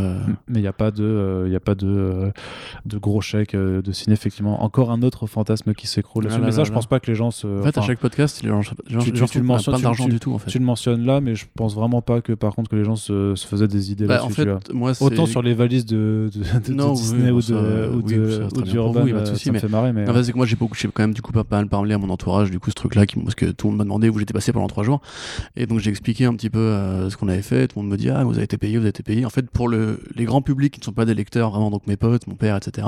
Pour tous ces gens-là, en fait, c'est que quand je leur parle du boulot, quand je leur décris ce que ça représente, etc., en termes de, de travail, de recherche, de, de, présence sur place, etc. Et beaucoup de gens m'ont dit, vous n'êtes pas, pas, pas, payé du tout, et c'est un peu euh, surpris. Donc je préfère comme le préciser pour ceux qui, qui le penseraient. Voilà. Euh, donc on va conclure? Tout, ça, tout Bah oui. simplement. Alors, Parce que on on, aime va bien les dire les voilà, conventions, donc euh, cool. j'espère que, que, euh, que vous avez que, que vous avez un peu pu saisir en fait, bah voilà, quand on vous dit on sera présent à tel ou tel endroit euh, ces, jours-ci. Pourquoi on n'est pas sur le Voilà. stand au moment où vous, vous venez sur le stand. Non, non, mais ah, putain, en- encore une fois, il n'y a pas que Paris. Là, je te parle aussi de. la- Non, mais c'est. Voilà, quand Mais on vous dit qu'on est présent à tel endroit, à tel ou tel endroit de la France, euh, c'est voilà, c'est veut dire vraiment qu'est-ce que ça représente derrière. Voilà tout le travail qu'il y a en amont à faire, donc dans les jours, semaines qui suivent, qu'est-ce qu'il y a à faire sur place, et que même si c'est un, bah, ça, ça reste un plaisir, hein, puisque pour l'instant on a quand même que des euh, que des bonnes expériences, que c'est fatigant, que c'est fatigant aussi, mais euh, voilà, ça, ça vous permet un peu de, de- de vous rendre compte de, de tout ça, et puis c'est le but de toute façon de, The Pulse, hein, c'est de parler de vraiment de l'activité euh, de journaliste culturel qu'on exerce, et donc de voir un peu que ça s'élargit effectivement euh, lors des, conventions à d'autres d'autres fonctionnalités, d'autres compétences qu'on est toujours ravi de mettre en application. Corentin, je Oui, te remercie d'avoir été présent Bah, c'est un plaisir. une fois de plus. On espère que l'émission vous a plu. Euh, comme toujours, vous savez bien que les retours et commentaires à la fois sur le contenu de l'émission, mais également sur l'émission elle-même seront plus que bienvenus. hein. On est toujours friand d'avoir des, retours sur notre travail, puisque bah, on est toujours là pour essayer d'améliorer au maximum le sujet. Si vous avez des idées d'autres choses que vous voudriez voir euh, aborder pour The Pulse, n'hésitez aussi pas le faire figurer, puisque euh, même si on a encore pas mal de, sujets en, en- en attente, euh, il y a peut-être des choses auxquelles on pense pas, puisque nous on est le nez dedans, donc on n'a pas forcément le, recul que vous euh, vous pouvez avoir, et donc ça nous intéresse également. Et bien entendu, et comme toutes nos émissions, mais encore plus pour, euh, pour The Pulse, qui est un projet plus, plus particulier, euh, plus particulier pour, pour nous, euh, les partages sont essentiels, puisque forcément The Pulse euh, l'un des seuls, si ce n'est le seul podcast pour l'instant à parler de journalisme culturel en France. Donc voilà, faites-le savoir. C'est des choses qui, à mon avis, méritent d'être entendues, non seulement pour la sphère des, fans de comics, mais de pop culture, mais aussi ben, pour le, le public de façon plus générale. J'en ai, j'ai le, on va dire que j'ai, comment dire, Je sais pas. Euh, tu, Tu vois là tu qui ne trouves pas, tu ne trouves mon nom. J'ai la prétention de penser que Oh ça là peut intéresser beaucoup de gens.